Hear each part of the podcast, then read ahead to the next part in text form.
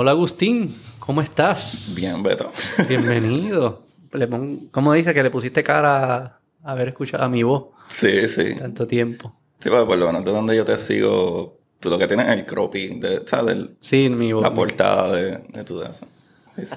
Y gracias por el libro, me regalaste un libro, La exploradora Titán. ¿De qué es el libro? Eso es de ciencia ficción. Esto es tu mente viajando, inventándose cosas. Pero está bien atado con teoría de ciencia. so, no va a haber cosas de Star Wars ahí, de ver laser que realmente no se supone que se vean. O sea, en verdad es, Y es ficción por la historia humana. Por es la historia ficción porque humana. no existe, ajá. O sea, O pero sea, es ejemplo, posible. Es posible. Es posible. Obviamente hay alien y nave y qué sé yo, pero todo eso es posible. ¿Sabes? Ok, o sea que tú dices, todo lo, no violé ninguna ley que ya sabemos cómo funciona. Y me, me, me, permití jugar con cosas que todavía no están definidas. Exacto.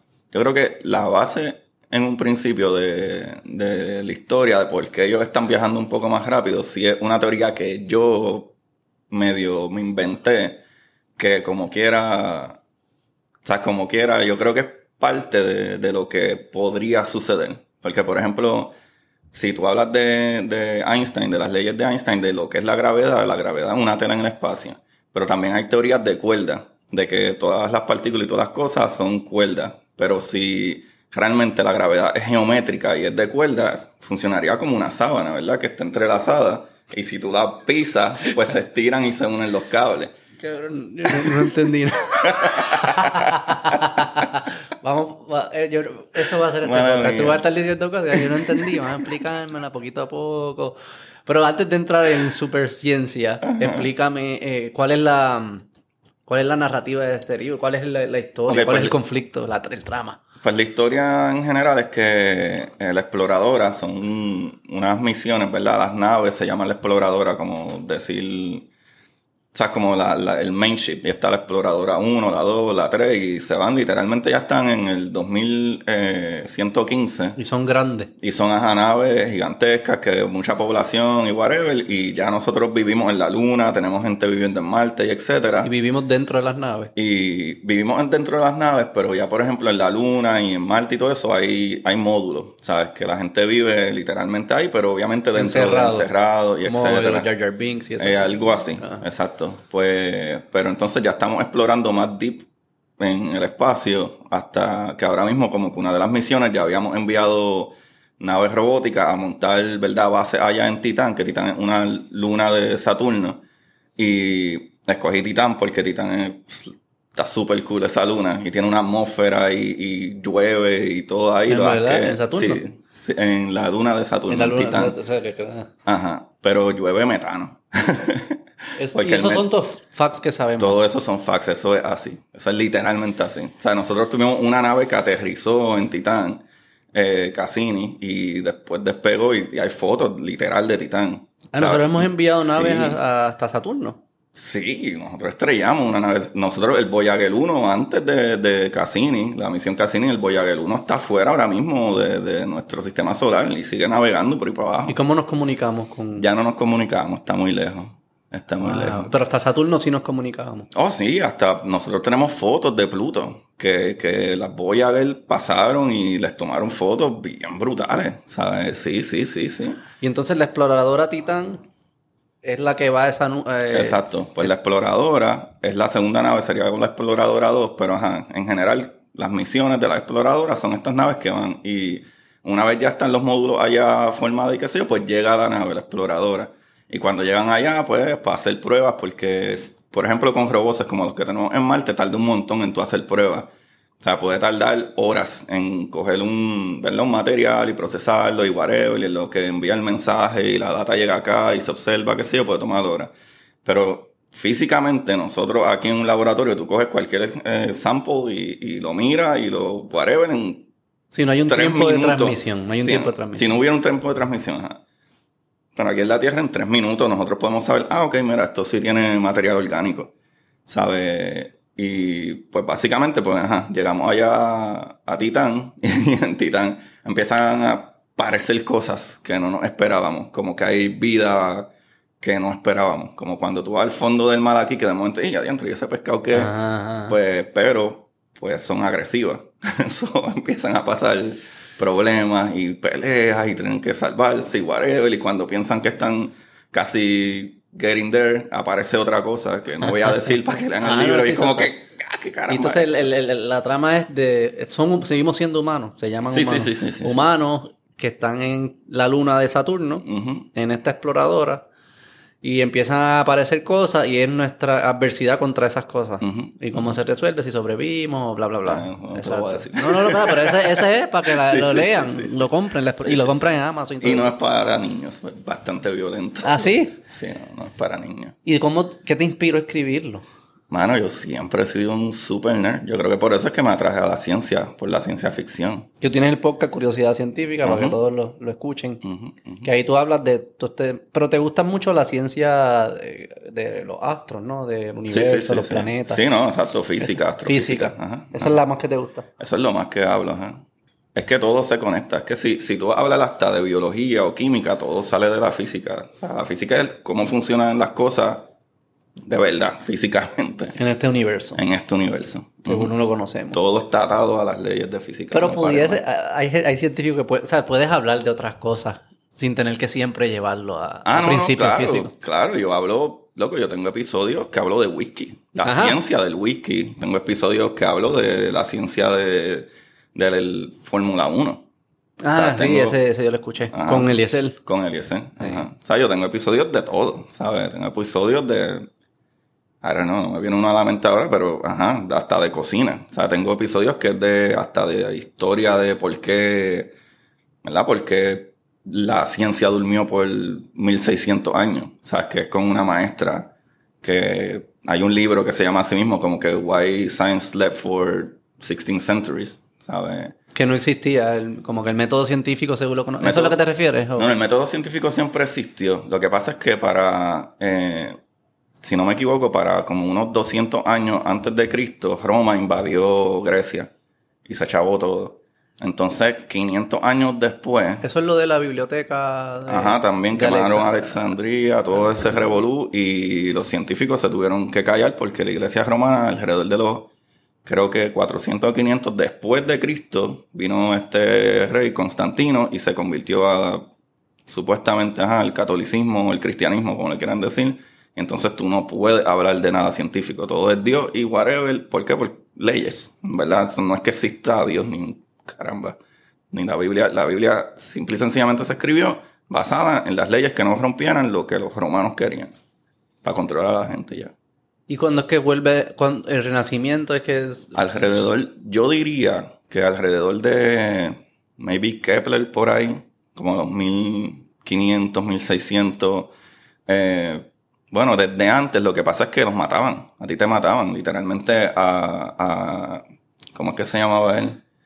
Um, no me acuerdo ahora mismo el nombre de él, pero como para los 100 años después de Cristo, este, estaba Ptolemy. Y Ptolemy fue el que inventó como que, ah, ok, pues la, la manera en que las cosas orbitan alrededor de- del planeta. O sea, eso era una teoría de geocéntrica. Como que el planeta el centro Galileo, de tú todo. estabas pensando en Galileo. No, Galileo fue mucho muchísimo después. ¿Sabes? Antes de Galileo, como que era vino, que el que te digo, este.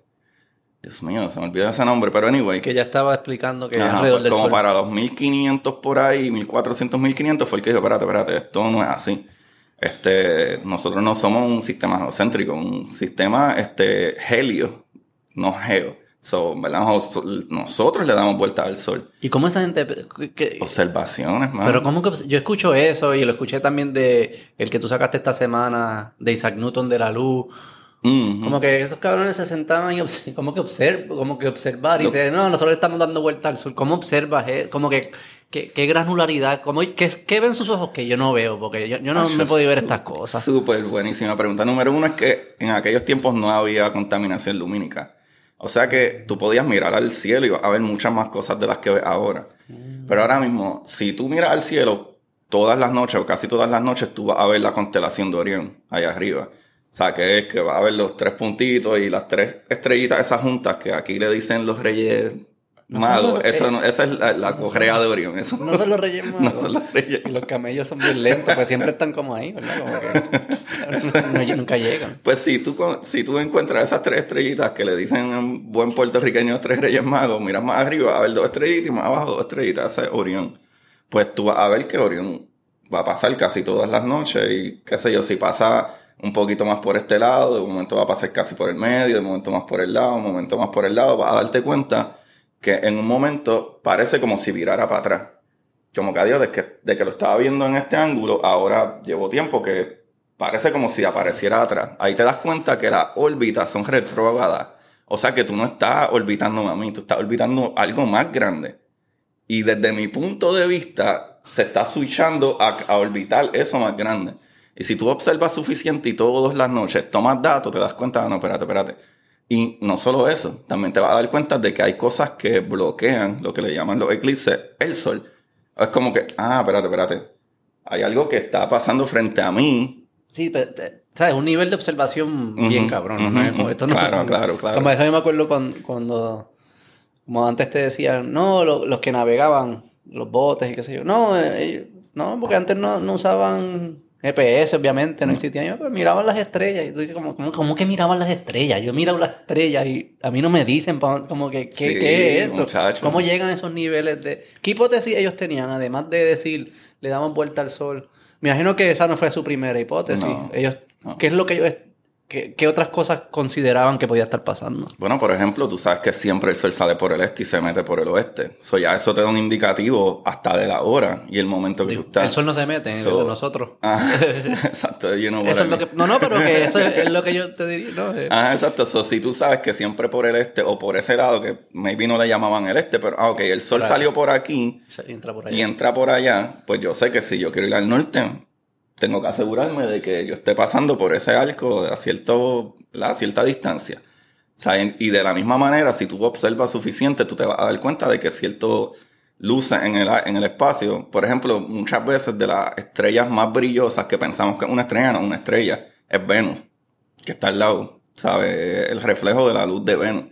So, son, son puntos que siempre vas a ver en el espacio. Si tú miras al espacio, vas a ver esos puntos siempre, sea que están un poquito más al medio más después, y eso también te va uniéndolo al clima. Ah, un contra está más caluroso y esto está más o menos a ciertos grados en el espacio. Igual que cuando está más frío, obviamente el sol ni sale tanto tiempo y puedes observar que las constelaciones no están exactamente en la misma posición, sea que está más a la izquierda de tu visión o más a la derecha. Si tú haces eso suficiente, tú sabes definitivamente que el cielo es un mapa que te está diciendo para dónde tú vas. No. Sí, eso fue lo que pasó. Pero quizás te pregunto, ahí había cosas, cosas prácticas en la vida de estas personas y en las comunidades de estas personas que esa información le ayudaba a tomar decisiones de agricultura o lo que fuese. Es que el, el hecho, la, la razón por la cual lo pregunto es porque parte de lo que yo he aprendido de la ciencia es como hay mucho trial and error. ¿Verdad? Ujú. Como que hay mucho trial and error. Yo esta es mi hipótesis, la valido o no la valido. Y yo creo que las, hi- mientras, mientras más útil y aplicable sea ese conocimiento que estoy tratando de crear para sobrevivir en mi vida, pues más, más trial and error va a haber y más como que más, más certeza se va a crear alre- alrededor de esa pregunta, porque no es una pregunta de estar filosofándonos, sino una pregunta que contesta algo práctico, que es útil para la vida. Ujú. ¿Cu- ¿Cuán útil eran esas preguntas para la vida de ellos? Mano, todos. Mira, ¿dónde estamos? Si no, hubiese sido, si no hubiesen existido esas preguntas, nunca hubiesen venido los españoles para acá, o los irlandeses, o whatever. Ay, ¿Qué más hay? Vamos a encontrar otra ruta porque no podemos pasar por el otro lado si queremos llegar a India. Y, y de momento, ah, de entre.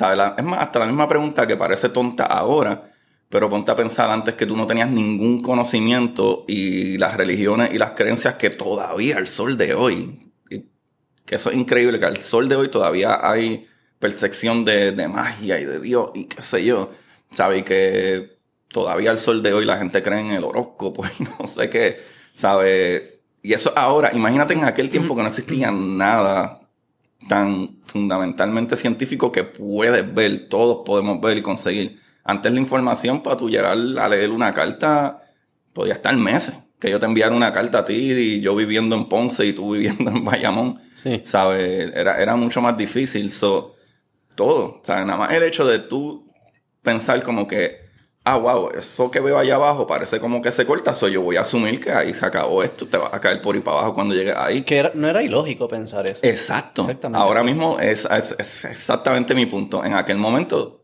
eso era lo que tú conocías y era visible. Básicamente visible. Tú miras el de que, ok, ahí se cortó eso, ahí hay un edge, obligado. Y hay alguno.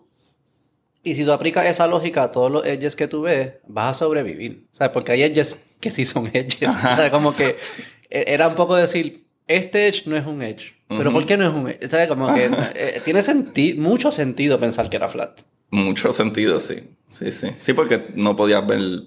Yo creo que el humano regular puede ver que maybe como 10 millas para adelante, si no hay nada bloqueándolo. Puede ser que vea un palito ahí abajo, algo así. ¿Sabes? So, de- después de eso. Lo que pasa también es que la magia o las religiones han hecho un súper daño que como si tú te pones a pensar, nosotros hablamos de eso ahora, pero como 40 o más años antes de, de Cristo, eh, había este, este científico que trabajaba en, la biblioteca, ¿verdad? De ahí en Grecia y él de momento, teniendo el sol en lo más alto de, ¿verdad? De, que puede estar en el cielo, él se dio cuenta que en un punto donde había un palo, whatever, no había sombra, pero en un punto, qué sé yo, varios kilómetros más adelante, tenía sombra. So, eso hace sentido de que no es un- una posición plana. Y ese tipo, antes de Cristo, él ya había hecho los ¿Quién era cálculos. este?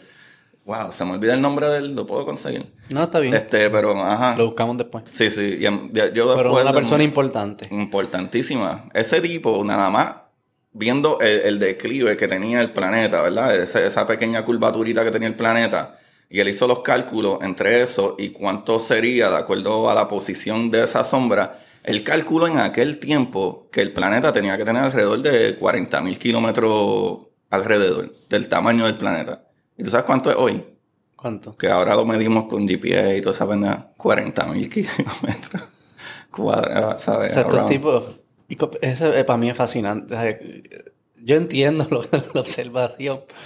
No sé si es que no había nada, no había Twitter y eso, y la gente estaba observando un montón. Sí, es que no, ¿qué más había? Están mirando, "Ay, mira, qué, qué Antes raro que no hay una sombra. Tener sexo, violar y, y- y comer y hacer cerveza y, Y tratar de no observar- morirte antes y de los observar los 25. Ujú.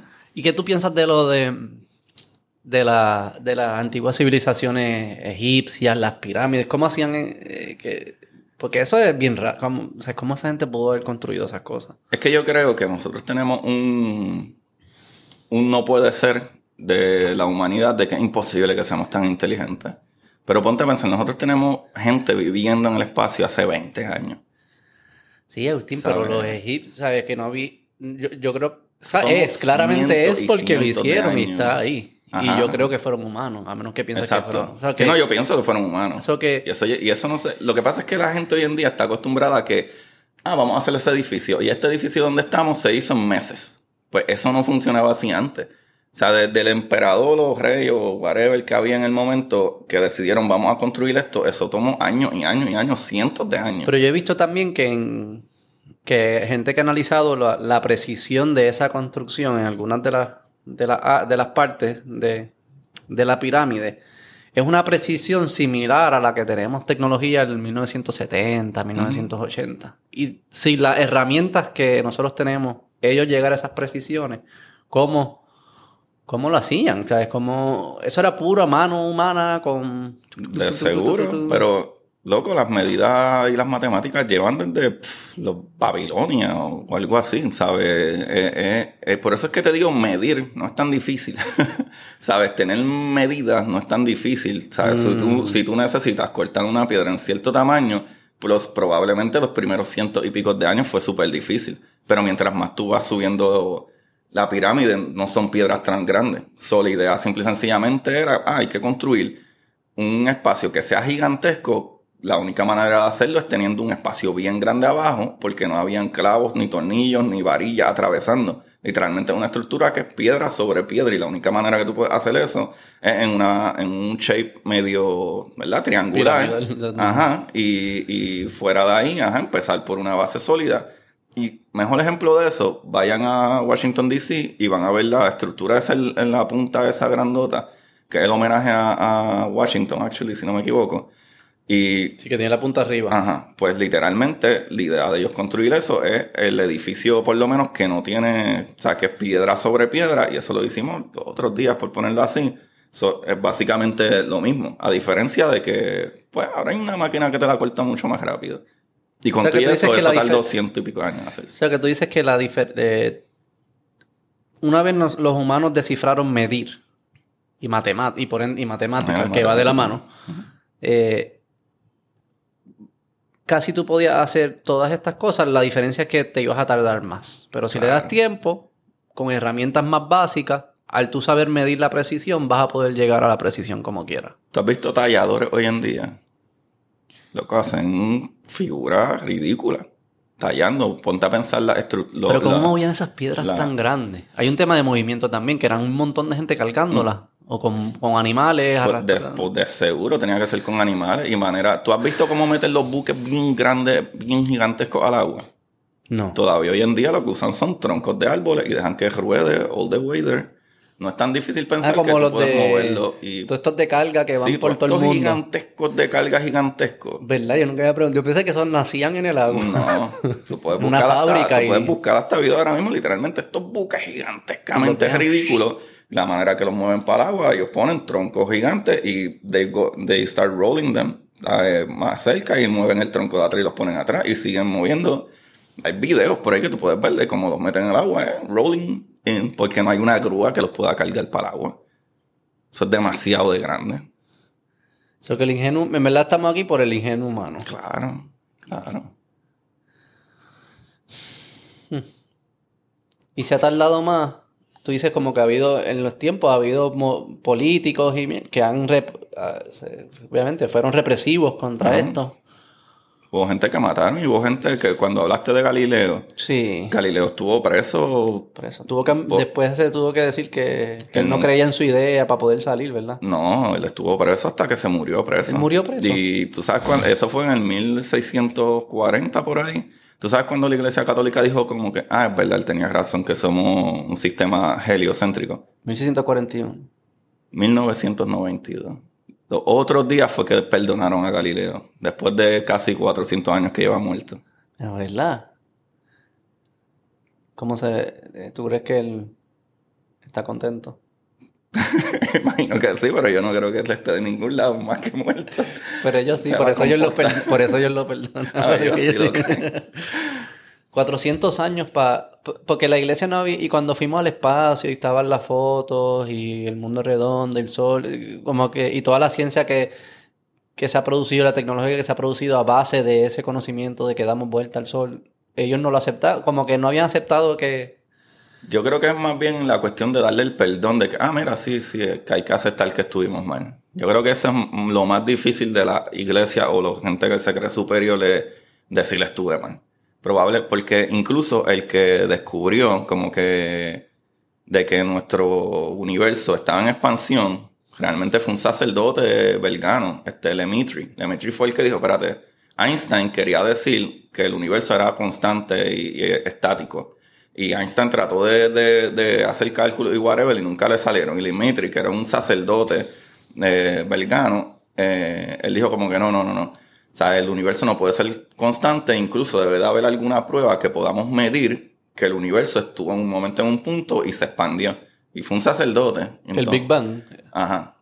¿Él dijo Eh, el Big Bang o de ahí? O de Él, esa él idea no- sale él el no Big Bang? dijo que el Big Bang, pero él dijo como que probablemente debe haber una señal o algo de que, ajá, Hay un continuo de que hay movimiento un de continuo expansivo. movimiento expansivo. Y para el 1929 vino Edwin Hubble y con sus observaciones, él mirando, ah, dijo como que contra estas estrellitas se ven raras, esto como que no se ve bien. Estos cabrones y las observaciones. Y ajá, pero ya obviamente hay mucho más equipo. Sí, sí, sí, sí. Y ya hay grandes telescopios y etcétera. Eh, La base del telescopio es mientras más grande es tu tubo que recoja luz, that's it. O sea, eh, parece una ciencia bien difícil, pero no. ¿Eso es todo lo que es? Eso es todo. Mientras más luz pueda caber en, en un espacio que, que capte esa luz, más información tú tienes. Eso es todo. Toda la luz que tú puedas coger.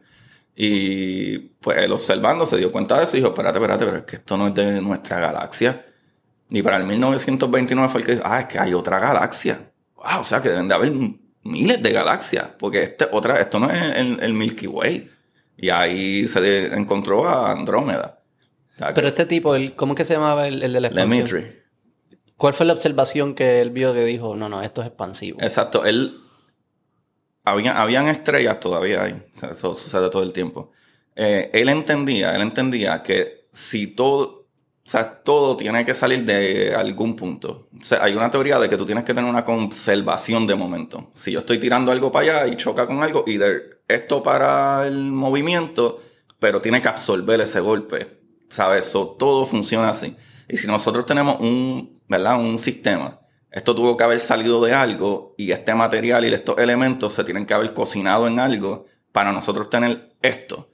Porque ya para esos tiempos, ya para los 1930, ya hasta Marie Curie y toda esta gente sabía lo que era la, la, ¿verdad? la radiación y soltar energía y materiales más cargados y menos cargados. O sea que para tú crear ese tipo de elementos, tú necesitas ir en una colisión o necesitas que algo con mucha energía, como una estrella, que es lo único que conocemos que puede crear estos elementos eh, pesados, este, es, es algo con una presión tan grande como una estrella. So, ajá, esto no estaba aquí antes, esto se tuvo que haber creado de otra cosa. Y él entendía que debería de existir algo que probara eso. Y cuando Edwin Howell, ¿verdad? Vio e- esto y se dio cuenta de que hay cosas que están, que se llama este, la ley del, del corrimiento al rojo, eh, que eso va atado de cómo estudiamos la luz, que lo sabemos desde los 1600, porque entonces, eh, 1600 a 1700, porque Isaac Newton ya había descubierto que tú puedes meter luz blanca en, en ¿verdad? un medio, que en aquel tiempo él usó un prisma, y sale un montón de colores, porque hay rayos de luz de diferente energía, gamma, x-ray, whatever. So, rayos de luz que tienen más energía, su color usualmente es azul. Rayos de luz que tienen menos energía, su color usualmente es rojo. Entonces, Edwin Hubble cuando miró que estas galaxias estaban switchando su color de, ¿verdad? De, de a- más azul a rojo, significa que se estaban alejando más y entonces la luz que nos estaba llegando nos estaba llegando ya con menos energía. Por eso es que la, la ley de corrimiento al rojo. O sea, que él, él, al ver un cambio de luz, él, él luz dijo, hay un aquí hay un movimiento. Y Sí, al se haber movimiento, y todo el mundo se estaba moviendo al mismo ritmo. Todo el, la gran No, todo el mundo- se está moviendo. para el A la- gran mayoría. A la misma... Se sigue multiplicando la velocidad. Acelera. Acelera. Por algo que no entendemos que se llama la energía oscura. O sea, que nosotros nos vamos alejando de... De... De, lo- de todo lo que está alrededor de nosotros. Hay ciertas cosas que están suficientemente cerca para que la gravedad todavía tenga más fuerza, pero Nos cosas movemos- que están más lejos se van a seguir alejando. Y eventualmente, si la aceleración sigue, sí, todo se va a alejar. Pero obviamente eso va a ser billones y billones de años. Wow. Y dentro de los, dentro de, de la, del planeta, ¿nosotros nos estamos separando o nos movemos todos como un sistema? Sí, se llama política. Nos estamos separando. Sí, sí, sí, se llama el metaverso. Pero, no, no, pero o sea, dentro de, nos fun- funcionamos como uno. Sí, nuestro un sistema, solar entero está... Todo lo que está dentro de que... En nuestro sistema solar ahora mismo sí. Ah, el sistema solar. Nos Sí, movemos sí, todos sí. como uno. Con, al lado, por- como un sistema. Por el pool del sol, ya. O sea que nuestra distancia a los otros planetas no, ha cambiado. No, no.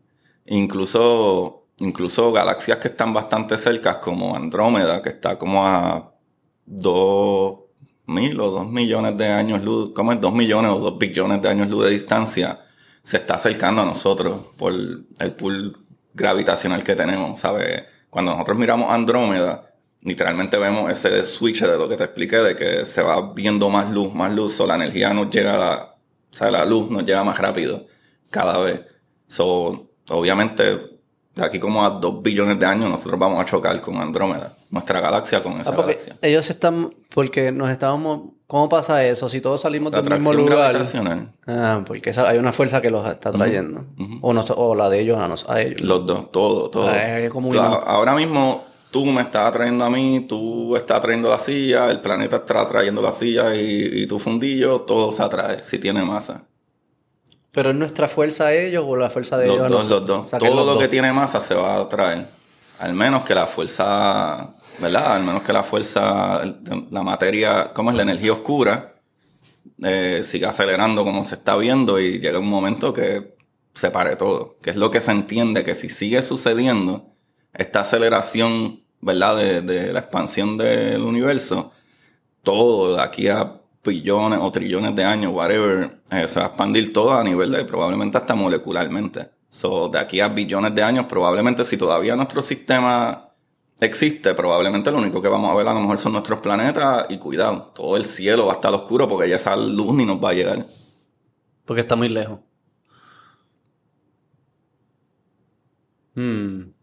Vamos a estar solos. Ahí sí vamos a estar solos. Sí, nos vamos a morir en vez de... ¿Tú crees que nos salimos de aquí antes y brincamos para otra? Eso es lo que se supone que hagamos, por eso es que hay que promover que- la ciencia. Eso es lo que se supone. ¿Por qué tú dices que es lo que se supone? Eso suena como medio moral, No. religioso, que eso es lo que no. se supone. No es, no es lo que se supone moral religioso, es que el sol va a explotar, el sol es una bomba de tiempo.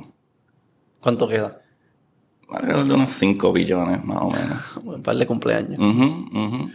Pero si es tiempo, que la raza humana quiere vivir, lo que hay que es proteger el planeta para nosotros sobrevivir, porque el planeta no se va para ningún lado. El ¿Y por qué tú crees que nosotros aquí. surgimos? Mano, evolución. Evolución, bacterias, primero fuimos nada y están los elementos y las condiciones perfectas para que surja la vida. ¿Y tú crees que eh, por qué es que surge la, mm, la conciencia este, o la ilusión? No sé qué es lo que crees que tú crees sobre la conciencia, pero ¿por qué surge este ser, ente que parece ser distinto? Wow, esa es una pregunta súper buenísima. Me encanta y es algo demasiado filosófico, diría yo. No es científico a este punto. Porque es científico tú estudiar el, el cerebro y la conciencia, pero la conciencia, acuérdate, nosotros conocemos lo que nosotros conocemos lo que el humano, que supuestamente es más inteligente porque tiene lenguaje y tiene herramientas, pensamos que entendemos lo que es la conciencia y pensamos, bueno, los científicos y todo el mundo sabe que no entendemos un carajo el cerebro. O sea, todos estamos bien claros en eso. Pero incluso tú y yo nos pudimos haber criado hermanos bajo el mismo household y bajo todo igual y tú y yo vamos a ser completamente diferentes. ¿Por qué sucede eso? Pueden haber detallitos tan pequeños sí que yo nunca voy, a, voy a vivir. Sí, pero si es, el- lo- tu- tus padres te pasan como el 99.9 de tus genes, una cosa así. Pero no pasan los mismos. Pero no pasan idénticamente todo. Pero que tú tengas la genética de tus padres dice que yo te voy a hacer una prueba y yo sé que él es tu padre o es tu madre. Pero eso no tiene nada que ver con tu cerebro. Tú vas a adquirir ciertas cosas que a lo mejor tu papá tiende como que a estrellarse el dedo, a lo mejor esas cosas pasan y etcétera. Sí. Pero tu personalidad, que es lo que sería lo que Claro. tú dices, el consciousness, ¿verdad? Ese es el tú, el- Ese eres el tú. Beto es Beto, el que eh, no es introvertido, el que prefiere estar en su casa. Beto, Be- ese es Beto. Yo soy más así. Mis hermanos no son así, para nada. ¿Sabes? Pero entonces, si tú te pones a ver, siempre van a haber ciertas cosas porque es imposible que yo esté contigo 24 horas, no importa que seamos hermanos. Y usualmente cuando uno es más chamaquito, le gustan las mismas cosas. Una vez vas- tú vas creciendo, te das cuenta que te empieza a no parecer tanto a tus hermanos. Claro. Una vez eres adulto, tienes mucho menos en común con ellos, excepto que son hermanos. So, obviamente, definitivamente las experiencias de vida, por más tontas que sean, tú las añades a ese archivo que, que cuando tu cerebro va a tratar de buscar cómo lidiar con una cosa, lo lidia con las experiencias que conoce. Y yo creo que añado a eso un circular reference aquí. Yo creo que las experiencias que tenemos en la vida también son resultado de la personalidad. ¿Verdad? Como que alguien... Pero la personalidad se crea con experiencia. Pero hay un, hay un, yo creo que hay algo de fábrica.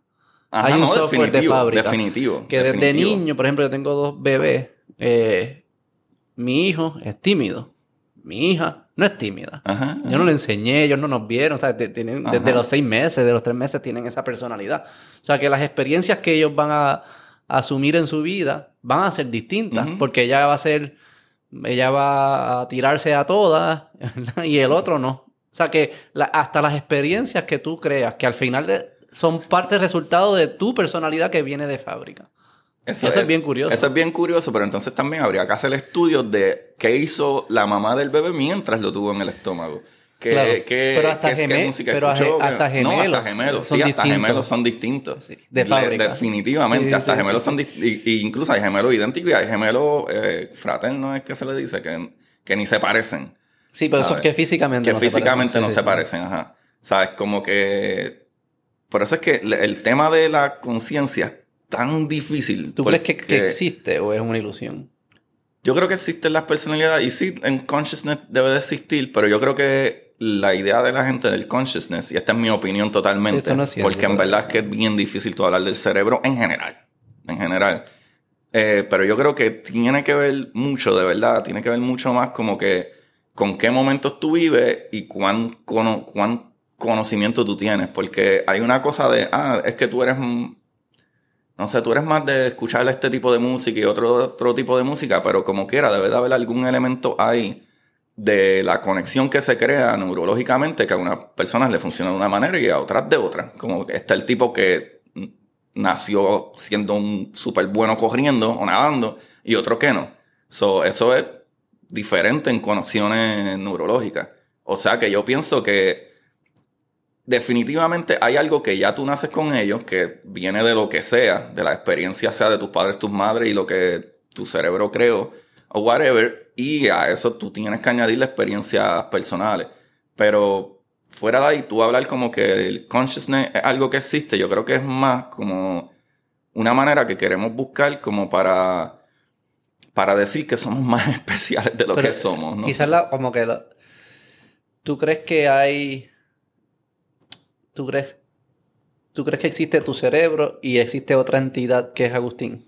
No, yo O sea, creo que tu que personalidad es tu experiencia. Y porque es que eso es lo que O digo. sea, ¿no? pero no, no, no eres no existen dos. No existe. Agustín el alma, pudiésemos usar, y Agustín el cerebro. Existe Agustín, el cerebro con y su su cuerpo. experiencia y su Y el toma de decisiones. Que a O sea, que no eres más allá que unas conexiones electromagnéticas. electromagnéticas. Y esta experiencia que se siente, porque hay algo, se siente ser Agustín, tú sientes ser tú, y tú sientes las experiencias.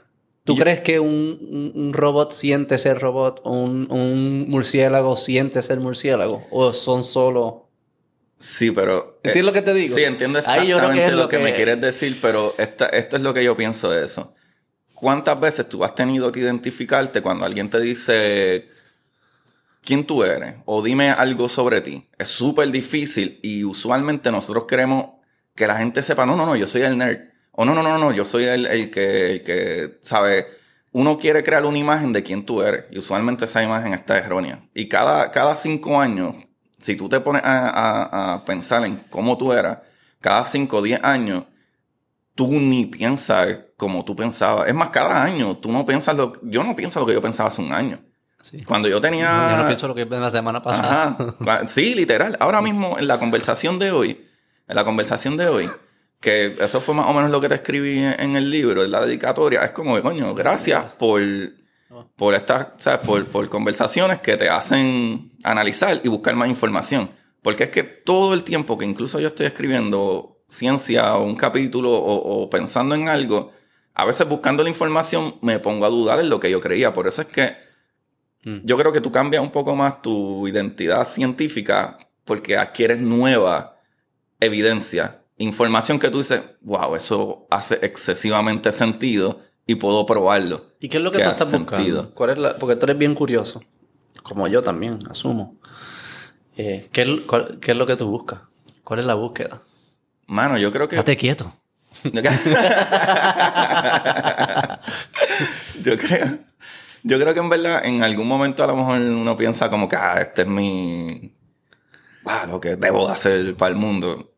Pero yo creo que es más como que literalmente es, curiosidad, loco. Literalmente es como que para mí se me hace fascinante darme cuenta de cómo funcionan las cosas.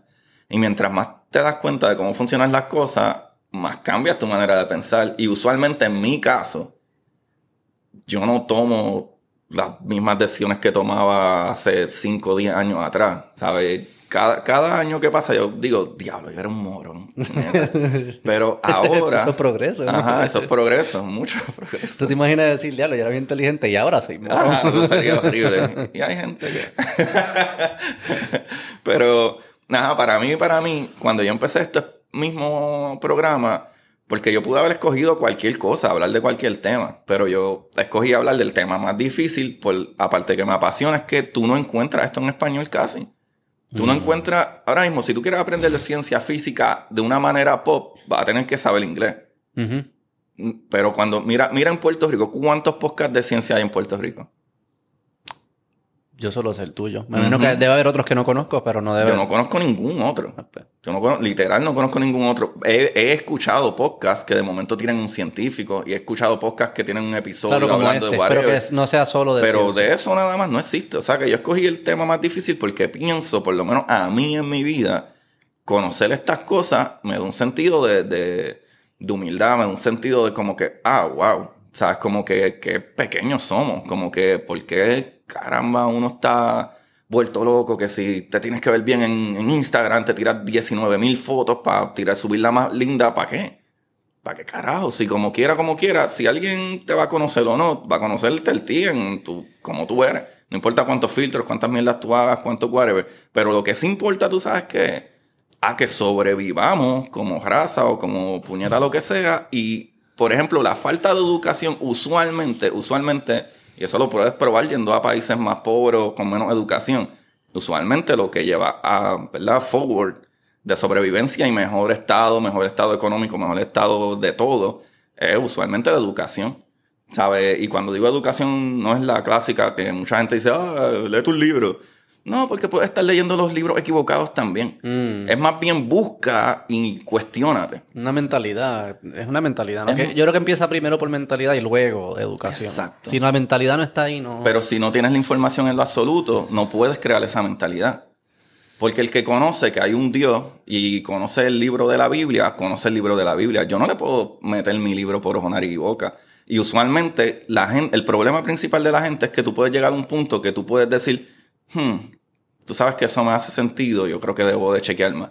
Pero está el punto de que, que tú tienes que llegar a ese punto de decir como que, hmm, ¿Sabes o sea, eh, eh, yo creo que leo la Biblia y esto va en contra de mis creencias, no lo quiero, no lo voy a aceptar. Un poco débil, ¿sabes? No, como que darle una matiz aquí. Porque yo creo que cuando yo pienso estas cosas, yo creo que hay dos fuerzas que están jugando filosóficamente. Eh, está la fuerza, hay, y esto uno lo ve con, con amigos. Hay gente que, que piensa que, que la meta es eh, sobrevivir y por ende alargarla, como que, ¿verdad? Si nos moríamos a los 20, que nos moramos a los 25, después a los 30, ¿verdad? Y, y que eso es sobrevivir, ¿no? Que duremos más. En la, en la palabra. y, esa, es- y la ciencia es pura ahí, ¿verdad? Porque va a decir, ¿por qué no estamos muriendo? Vamos a ver si es porque los huracanes nos matan, pues vamos a hacer edificios de concreto. Y si es, van, y si es por, por una enfermedad, pues vamos a desarrollar medicina. Y eso ciencia es perfecto para eso. O sea, que los que quieren vivir más tiempo, ciencia es la herramienta. Hay otros que dicen, no, no, no. Hay que, hay que tener paz en la vida. Hay que ser feliz en el tiempo que te tocó. ¿verdad? Y ya eso es un poco distinto. Ya eso no es tecnología para vivir más tiempo, ya son como espiritual, no es como encontrar significado en esta Y yo vida. creo que se puede usar de las dos maneras Sí, sí. mientras lo hagas bien. Y, y hay probablemente un balance de las dos, pero hay, yo creo que son fuerzas que están jugando entre sí que... ¿Quién soy yo para decirle a alguien, en verdad, tú tienes que olvidarte de encontrar paz en tu vida y lo que tienes que buscar la forma de desarrollar tecnología para sobrevivir? ¿Y quién soy yo para decirle al que está buscando tecnología lo que tú necesitas es buscar? Probablemente si pudiésemos hacer las dos, es lo que haremos. Que siempre lo que yo veo con, en la sociedad es como que esos balances se consiguen a niveles agregados.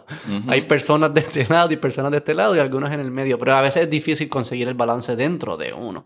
Pero si yo entiendo esas dos filo- esas filosofías son, son poderosas porque es verdad, como que sí, Agustín, yo puedo estar así mirando como los cabrones estos, sentándome en un parque, empezar a ver los pajaritos, o Darwin, ¿verdad? Que hacía Darwin, miraba, miraba animales y de las teorías más importantes Iguana. en nuestra vida. Pero que tú estás ahí sentado con una angustia bien brutal, alguien te dice, oye, quizás deberías meditar o rezar, que no son muy distintas. O deberías estar enfocado en tu espíritu, ser est- est- estoico, agradecer lo que tienes, disfrutar tu vida y eso que se- te da es una paz interna.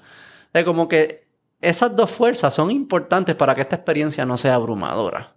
Oye, todo importante, porque es que es como eso, yo no creo en religiones, yo no creo realmente como que a lo mejor haya un Dios de la Biblia. Ese Dios yo creo que El Señor que te es- mira, o la señora, lo que sea que sea. Es el tipo más mira. humano del mundo. El tipo es celoso, se encojona así. Ah, si no me respetas tú, tu descendencia, los hijos de tu hijo, el perrito, whatever, ¿sabes? Pablo Escobar era un pendejo al lado de Dios. Tu hijo, tu whatever, tu perro, te lo vuelvan a hacer y te lo vuelvan, ¿sabes? Ese es el Dios de la Biblia. Para mí eso es un humano. ¿Sabes? Más, más claramente humano no puede ser ese Dios. ¿Sabes? El Dios que es egoísta, el Dios que en la misma escritura dice que es egoísta, que es celoso, que... ¿What? Esa es mi ex. ¿Sabes? ¿Sabes? Yo no sabía que tenía que rendirle, ¿sabes? Pleitesía, ¿sabes? E- Ese, ese es el punto, como que yo creo que es cuestión, porque yo no estoy en contra de las religiones, lo que estoy en contra es del fanatismo religioso y de la posición en que ponen un libro a que si existe o no Dios, porque otra cosa que hace la ciencia es que tú puedes tener muchas pruebas para probar algo, pero también la falta de prueba no puede negar la existencia de algo. So, cuando las cosas hacen un poco de lógica y tú puedes venderme esa lógica y no tengo pruebas para rechazar esa lógica, yo no puedo decir que entonces no. Ahora mismo, una de las teorías más populares es la teoría de cuerda. Y la teoría de cuerda tiene un montón ¿Cuál de, es de esa? fallos. La teoría de cuerda dice que todo, todos nosotros, todos, o sea, que estamos creados de partículas, ¿verdad? Electrones, neutrones, whatever. Y una fuerza y qué sé yo. Pues, en vez de esas partículas nada más ahí, lo que dice la teoría de cuerda es que en, un nivel mucho más bajo, mucho más de, de, femtómetro, o sea, una escala de, a una escala visual que es imposible de ver, simple y sencillamente todo lo que hay sale de una cuerda, literalmente como una cuerda de guitarra, o lo que quieras pensar en una cuerda. Y las vibraciones en esas cuerdas es lo, es lo que básicamente, esas vibraciones es lo que crea esas partículas o esos momentos que hay. Y matemáticamente casi todo cuadra. Eso es ah, string. Ajá, Eh, string theory. Nunca lo había escuchado en español. Exacto, string theory. sí. Pues, exacto, pues ¿qué sucede? Cuando tú ves los cálculos al principio se ven súper bien, hasta que te dicen sí, pero debe de trabajar en, en, en 11 a no sé cuánto diferentes, este, sabes que nosotros vivimos en un mundo tridimensional y podemos llamarle cuatro, ¿verdad? De cuatro dimensiones si añade el tiempo que se necesita obligado, no podemos hacer nada si no está el tiempo envuelto en eso. Pues ellos dicen que tiene que haber dimensiones más arriba, o sea, 11 o 20 y pico dimensiones, estoy casi seguro que 11. So, ajá, ¿cuántos serían 11 dimensiones? Porque ahora mismo unidimensional es un punto en la nada, ¿verdad? De dos dimensiones tú vas para adelante y para atrás, Ajá. una línea. Tres dimensiones, pues ya tú sabes que tú vas para adelante, para atrás, para derecha, izquierda, para arriba y para abajo, que eso es lo que nosotros vemos aquí ahora mismo. Pero también tú puedes añadir la dimensión del tiempo. Pues el, el espacio-tiempo es obligado. Porque tú no, yo no te puedo decir a ti como que, ah, Beto, nos vemos aquí en la oficina mañana. Tú me vas a decir, ¿cuándo? Ah, a las nueve. Ah, pues está bien. O yo no te puedo decir, ah, pues mira, Beto, eh, nos vemos a las nueve. ¿Dónde? No, una no puede existir sin la otra. Digo, igual el, el, el, el momento. El momento casi ni existe, porque. O sea, tú me estás hablando ahora, pero en verdad tú no me estás hablando ahora. ¿Qué te refieres con Claro, eso? cuando tú hablas, están pasando instantes cuando yo Exacto, le escucho. O sea, que no, no, no, no existe tal cosa como el. El ahora. El El, ahora es ahora. Ahora. Ahora. Pero ni ¿sabes? Es siquiera, porque ridículo. eso es tan Es- humano. exacto, es súper, súper pequeño. Es una loquera. O sea, que sí Pero entiendo la cuarta dimensión. Exacto. La, la So, 11 y la, la 22. otra dimensión sería el espacio sobre este espacio, que hay alguien viéndonos a nosotros y viendo por encima de nosotros y viendo el entorno de nosotros en una dimensión más arriba. Alguien.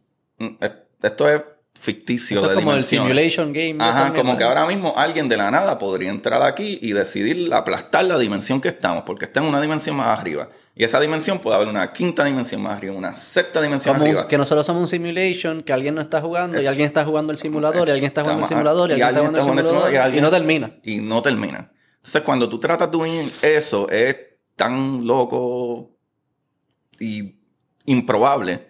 Pero ¿qué sucede? Igual que Dios, que verdad que era el punto que me fui en- por ahí para abajo, es como esa teoría de cuerdas no se puede disprove completamente, porque hace un poco de sentido y los cálculos ayudan un montón, pero, ajá, ¿quién va a llegar a una 11 dimensión para decir, ah, mira, sí, aquí está la cuerda, todo esto es una, no, no vamos a poder ver.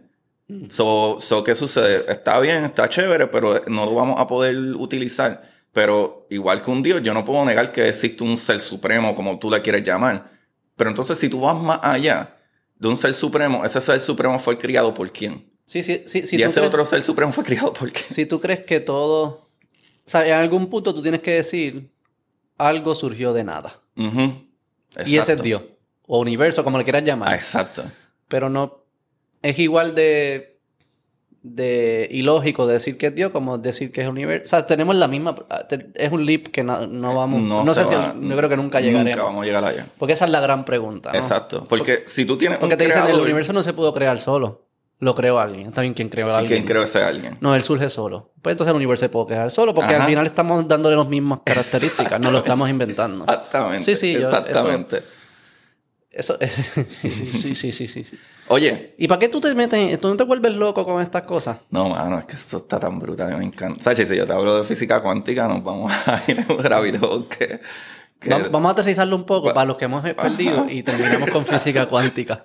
Sí. ¿Qué cosas prácticas así de la... Tiene que haber cosas prácticas. Oye, con COVID y eso, la ciencia ha entrado... Me imagino que debe estar como temblando de desesperación de cómo, sea, cómo la ciencia en la, conversación pública y en los medios tradicionales, como usar la ciencia para hacer cosas que no, no siempre son ciencia. Y, ¿Pero a qué te refieres? ¿Como la comunicación del problema? como, que escuchar que... Eh, eh, censurar el nombre de, de, ciencia, decir yo soy, que alguien como Fauci dijo, yo soy ciencia, nadie es ciencia, como eh, por el mismo lado los anti-vaxxers decir la ciencia, que existe el chip. Como, como se usa esta palabra ciencia, cuando al final lo que es ciencia es un método científico, es una mentalidad, es cuestionar, es hipótesis, es probar, que tiene que haber una, un estándar y, una, y ser robusto el proceso. Como que se está usando para decir, para avanzar lo que la gente quiera. Y alguien como tú, que es fanático de ciencia, la pureza de la ciencia debe ser como que desesperante. Fíjate, para mí no está mal que la gente se cuestione. Para mí lo que está mal es que cuando tú tienes a alguien que dice como que no, no, no, pero yo no sé creo en esto porque yo, yo he hecho mi research. ¿Tu research? ¿Qué laboratorio? No, no, no, porque yo googleo. ok. Tú sabes que todo el mundo puede editar en internet, ¿verdad? No, no, pero yo he ido deep. ¿Cuán deep? A nivel molecular, ¿cuántos años de estudio tú tienes? Hmm. ¿Cuántas veces tú has estado en un laboratorio con... Cuando tú dices que tú has hecho tu research, no, no, no. Lo que tú has hecho es buscar el BIOS para, para complementar tu mentalidad acerca de algo. Eso es lo que tú hablas con research.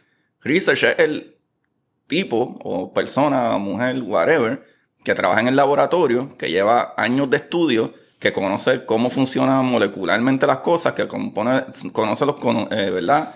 Y, no solo eso, sino que cuando ellos terminan, ok, mira, esto está aquí, toma, Beto mira a ver si tú crees lo mismo que yo. A ver, lo mira y tú dices, pues mira, sí, Agustín, esto se ve bastante bien, déjame dárselo a Manolo. Manolo, que tú ves? Ah, pues mira, sí. De acuerdo a los pasos científicos de laboratorio, de estudios, de research, de años y años y años y años y años, de más de 200 años trabajando con vacunas, diga, pues mira, se ve bien, pero yo creo que hay un problema con esto. Vira para atrás. Lo cojo yo de nuevo, voy por todos los caminos. Ah, contra, mira, tienes razón pero entonces creo que toma Beto, toma Oscar, toma Juan, toma Julio. Eso es ciencia. El escrutinio. El escrutinio es ciencia. Cuando sale una cosa que a mí, a mí esta me impresiona cuando la gente dice, ah, no, pero es que le dieron 15 años de whatever a Pfizer para que se protegiera, pues no sabemos qué es lo que hay ahí. Loco, tú ves los anuncios de las pastillas. Tú ves los anuncios de las pastillas y te dicen, no, esto es para, esa, esa, uña que se te puso negra, tú te bebes esta pastillita y en tres días te lo curas. Pero, pues puede crear sangrado, puede crear depresión, puede crear con un millón de cosas. Loco, todo lo que tú te tomas tiene, tiene una, consecuencia, posible, Exacto, pero eso es a, un por ciento de que, ah, ok, podemos arriesgar, arriesgar hasta este por ciento. ¿Por qué? Porque igual que como empezamos la conversación, biológicamente yo te voy a, hacer una prueba a ti y yo voy a decir, ah, mira, sí, este subject es humano, tiene alrededor de tantos años, tiene el colesterol alto, este tipo come mucho chicharrón. Pero, ajá, este, este es Beto. Pero si yo me pruebo a mí, voy a sacar todas esas cosas, pero, ah, hay unas características moleculares tuyas que yo no voy a tener. O sea que significa que los medicamentos, pastillas, vacunas, todo eso, están lo más estandarizado posible para que ayuden a todo el mundo, pero siempre hay un margen de error porque no somos idénticos. Y para que eso funcione bien, tiene que haber una apertura para la mayor cantidad de voces eh, que estén entrando y estén cuestionando y haya un escrutinio. Y eso es necesario. Y eso es necesario, súper necesario. Eh, y yo creo que igual que están los locos que dicen que hace research y, y las conspiraciones que existen, también ha habido como que un, un movimiento que vos de, de, bloquear algunas voces que disentan. Eso está mal. Eso está Yo no bien estoy- mal, porque yo no eso estoy de no acuerdo es a que ciencia. bloqueen Porque eso no es ciencia. Es que, es que esa es la cuestión, es que... Pero lo hacen en Eso es nombre de ciencia. Pero lo hacen, es, es lo que a mí me Ese es preocupa es, que dicen, no, no, es, tienes que confiar en la ciencia. Dice, pero no, no, no, es que no, no te atribuyas eso. No, no, La no. ciencia es abierta, es, es el El escrutinio es lo que produce la la, ciencia y el escrutinio. Lo que pasa es que es escrutinio Por de personas que realmente saben de qué están hablando. Pero también- está muy bien, y disculpa que te No, no, no, interrumpa, está que- súper necesario que nosotros como humanos, como nadie, Claro. eh, preguntemos que, "Ah, da un brequecito, da un brequecito. ¿Por qué se creó una vacuna en año y medio? Claro. Ah, ¿y por qué? Ah, ahora sí Claro, tenemos claro, contestaciones a eso. Sí, sí, sí. La vacuna no se creó. Esta vacuna para esto se creó en un año y medio. Después que tenemos 15 años trabajando con, con el, el RNA mensajero.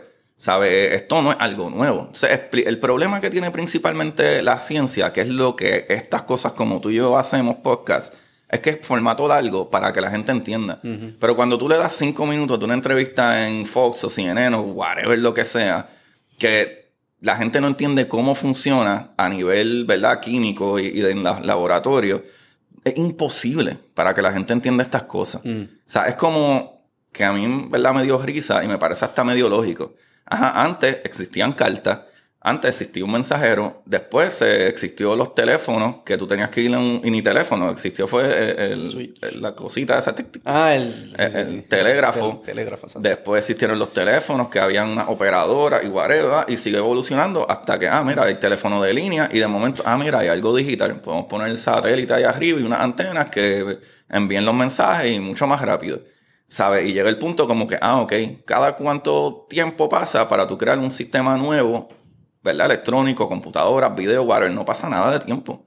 Porque obviamente la ciencia sigue evolucionando, sea, sea en ingeniería, sea en todo eso es ciencia.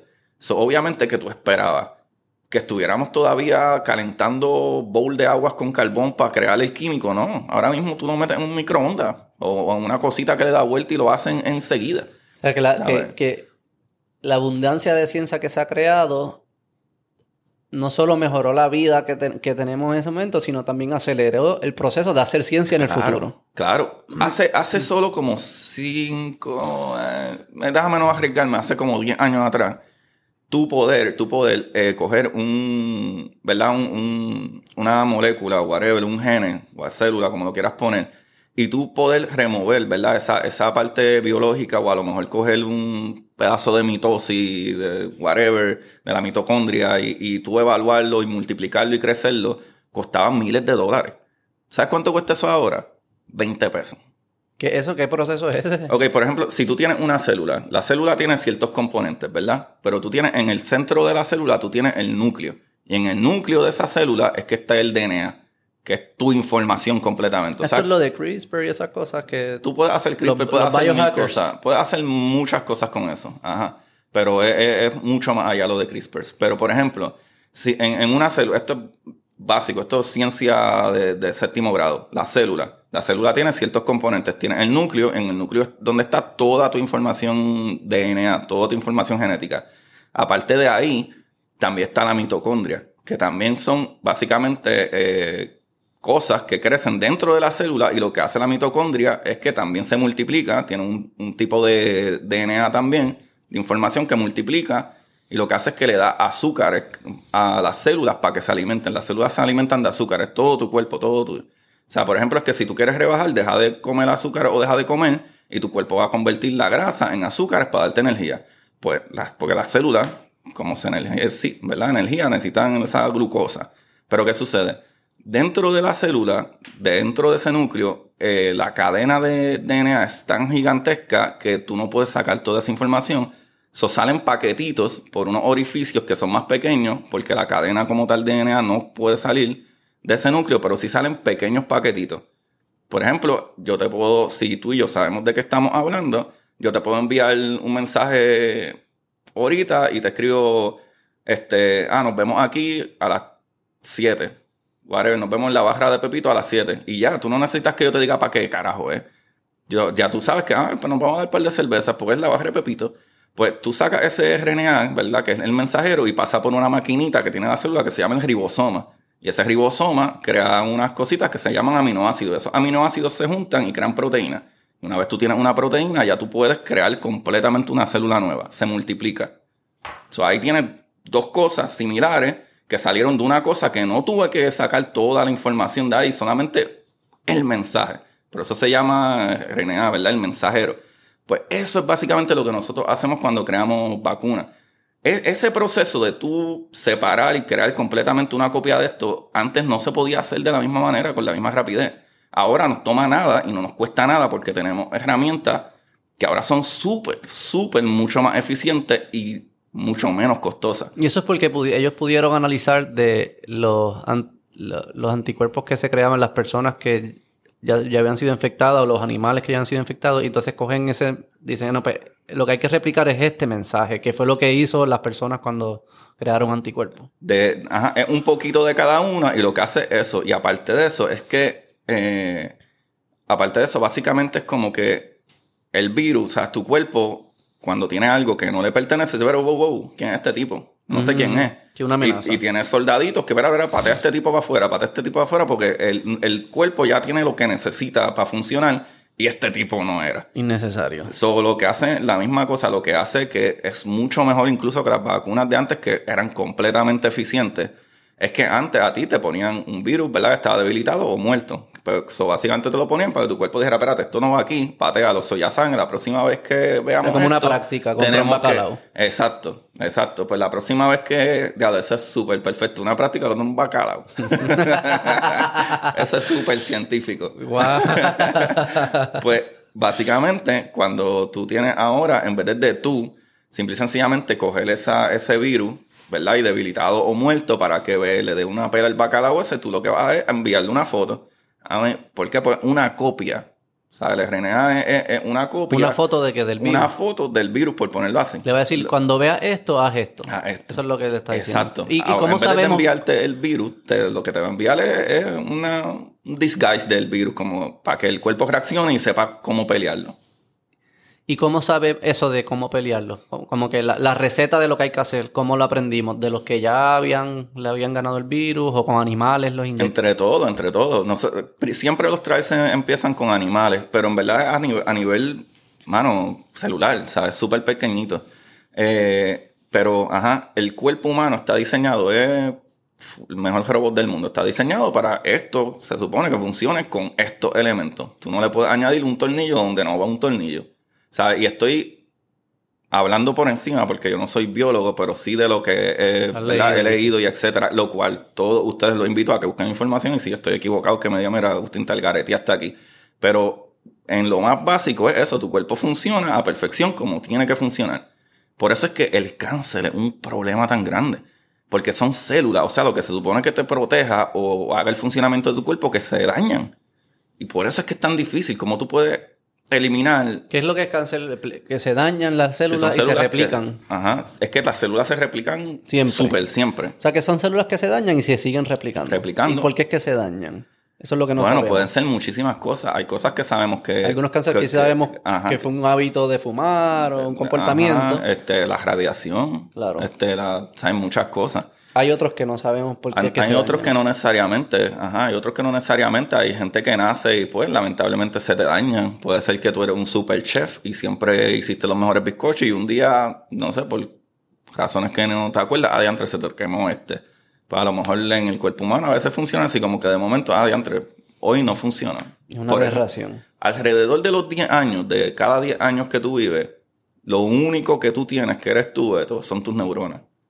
Todas tus células de tu cuerpo, todas tus células de tu cuerpo están replaced cada 10 años. Las neuronas son las que no... Las neuronas son las Sí, conexiones. sí, pero no, neurológicas. es- ellas no, no, no hay un Tú replacement. naces con ellas y te mueres con ellas. Vas perdiendo algunas, asumo. Así fumas tú mucha puedes- marihuana. creas mucho, creas y, creas y dañas algunas. Ajá. Tú puedes dañar conexiones. Y muchas no las usas bien. Este, pe- pero eso es lo único. El código genético es el mismo. El código genético el- se supone que es el mismo. sí. Y los músculos y los huesos son los mismos. Toda, you replace todo. Los mu- Todo, músculo dentro está creado de de- célula, todo está creado de célula. Tú, lo único que es tuyo, que, que el músculo, es que todas las cosas, incluyendo el, si tú te rompes un, un hueso, ¿el hueso se queda roto para siempre o se une nuevamente? No se une, tiene que ser nuevo. Digo, dependiendo si eres joven suficiente para que las células funcionen bien.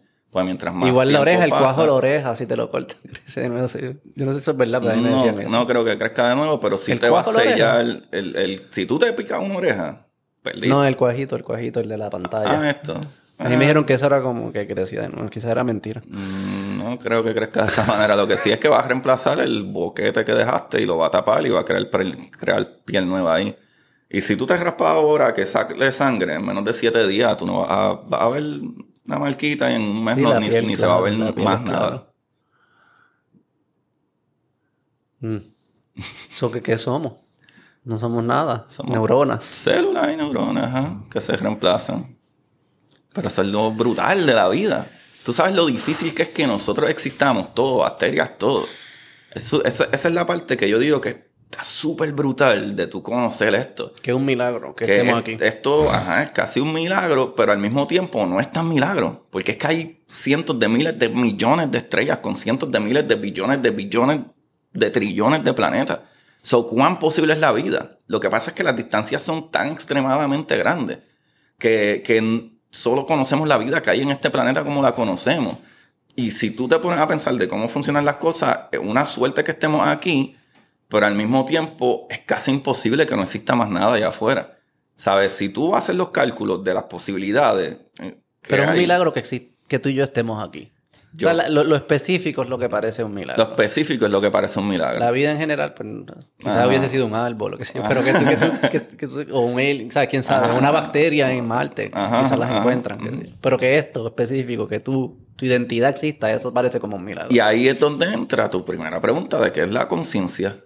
O sea, de por qué estamos aquí, por qué estamos dialogando de esto, por qué nos interesa esto, por qué a ti te dio la gana de contactarme para hablar de esto y yo decirte lo que poco que yo sé de lo que sé. Sí, porque se siente, porque ser Beto se siente como ser Beto, eso es lo que yo no... no- Pero ¿qué también es, esto? que ¿Qué tú le ¿Qué- pones una descripción a lo que tú quieras que tú seas.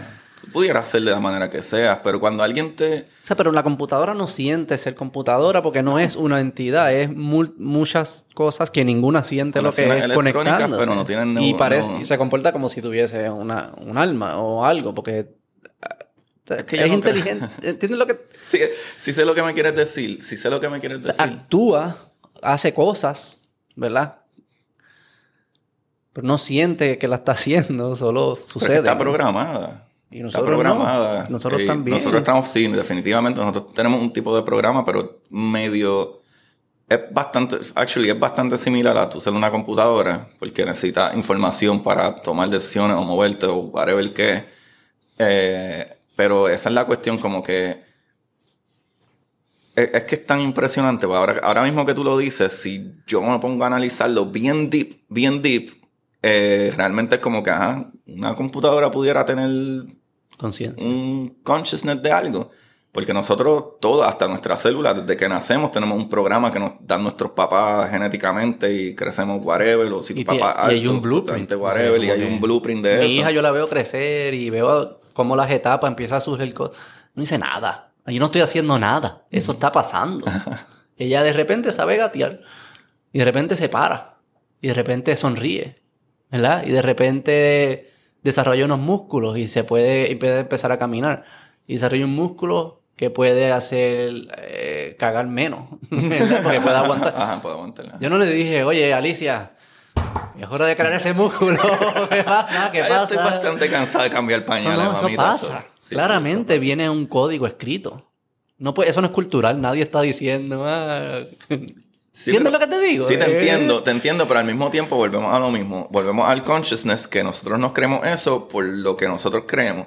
Pero tú vas a nivel de un perrito o un chimpancé o whatever, como que no, nosotros somos inteligentes porque nos comunicamos y tenemos herramientas o whatever y somos esto. Pero si tú tienes mascotas, te puedes dar cuenta que unas mascotas tuyas tienen una manera de ser. Por ejemplo, yo tengo dos perritos y uno de ellos es un loco. Jode, te- o sea, hace lo, lo que le da la gana. Pero el otro es más chango, más tranquilo, más whatever, no le gusta salir mucho afuera, sí. Pero sin embargo, él que se ve más bobo, si hay petardos, la que una loca está súper asustada. Y el que, y el que es más bobo, qué sé yo, no le importa. Tienen O personalidad. sea, tienen personalidades distintas. Y eso hasta a nivel pero no son tan inteligentes. Eso crees tú, porque a las seis y media de la mañana él tiene que salir a comer. A No las son 3 de la tarde. Vamos a que- definir, definir inteligencia. Ese es el problema. Porque ¿Cómo como- definimos inteligencia? Yo creo que definir inteligencia es poder actuar para conseguir lo que tú quieres conseguir.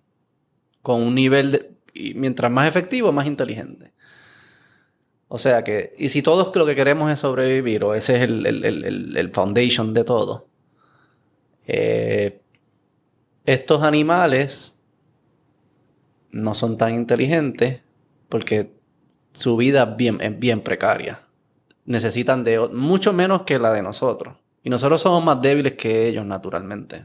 Fue el desarrollo del- de estas otras técnicas, de lenguaje, qué sé yo qué, que nos permitieron ser el más fuerte. Pero en verdad, naturalmente, nosotros perderíamos con Contra Con todo somos unos bacalaos. Peor que un bacalao. Físicamente, ajá. Peor, menos resiliente que un Menos bacalao. resiliente con bacalao. O sea que si inteligencia es eso, es tu capacidad de, de actuar para conseguir lo que tú quieres conseguir. Yo creo que eso es lo que confundimos con, con como que conciencia y con free will y todas estas cosas, nuestra capacidad de procesar información a un nivel que podemos actuar de una forma inteligente. Este, yo creo que los perros no son tan inteligentes comparado con eso, porque ellos no, no pudiesen actuar eh, para conseguir lo que quieren conseguir. Siempre. O quizás nos cogen, quizás su inteligencia es saber malo para que no nos los comiéramos y los guardáramos. Y entonces están consiguiendo viviendo en nuestras casas. Quizás eso es súper inteligente. Pero no sé. este- yo pienso que los árboles son los más inteligentes. Porque si la meta es sobrevivir, ellos son los más que viven. Sí, pero es que esa es la cuestión que, que como estábamos hablando de como que lo que es el consciousness y quién eres tú y quién whatever, como que yo creo que va de la mano, pero no es lo mismo ser o tener inteligencia. Porque, por ejemplo, tú puedes ver un chimpancé que se trepa a un árbol y utiliza una herramienta para poke, eh, qué sé yo, la miel o lo que sea, para poder llegar ahí. Ah. Y, y él utiliza herramientas y whatever. Yo lo que creo es que a lo mejor el cerebro del chimpancé no crea las conexiones neurológicas a la misma velocidad que a lo mejor lo creamos nosotros. Pero igual salimos de eso por whatever razón de que, ah, pues nosotros se logró crear esta nueva especie que cada vez más su cerebro o era más grande o más pequeño o más eficiente o etcétera. Igual que tuve... Que para mí ese es Eh. el punto de la historia. A mí me encantaría que los científicos, los filósofos, antropólogos, arqueólogos, todos los que traten de descifrar qué pasó y por qué pasó. Que eso es lo que para mí, ese es. La Bueno, experiencia humana empieza ahí.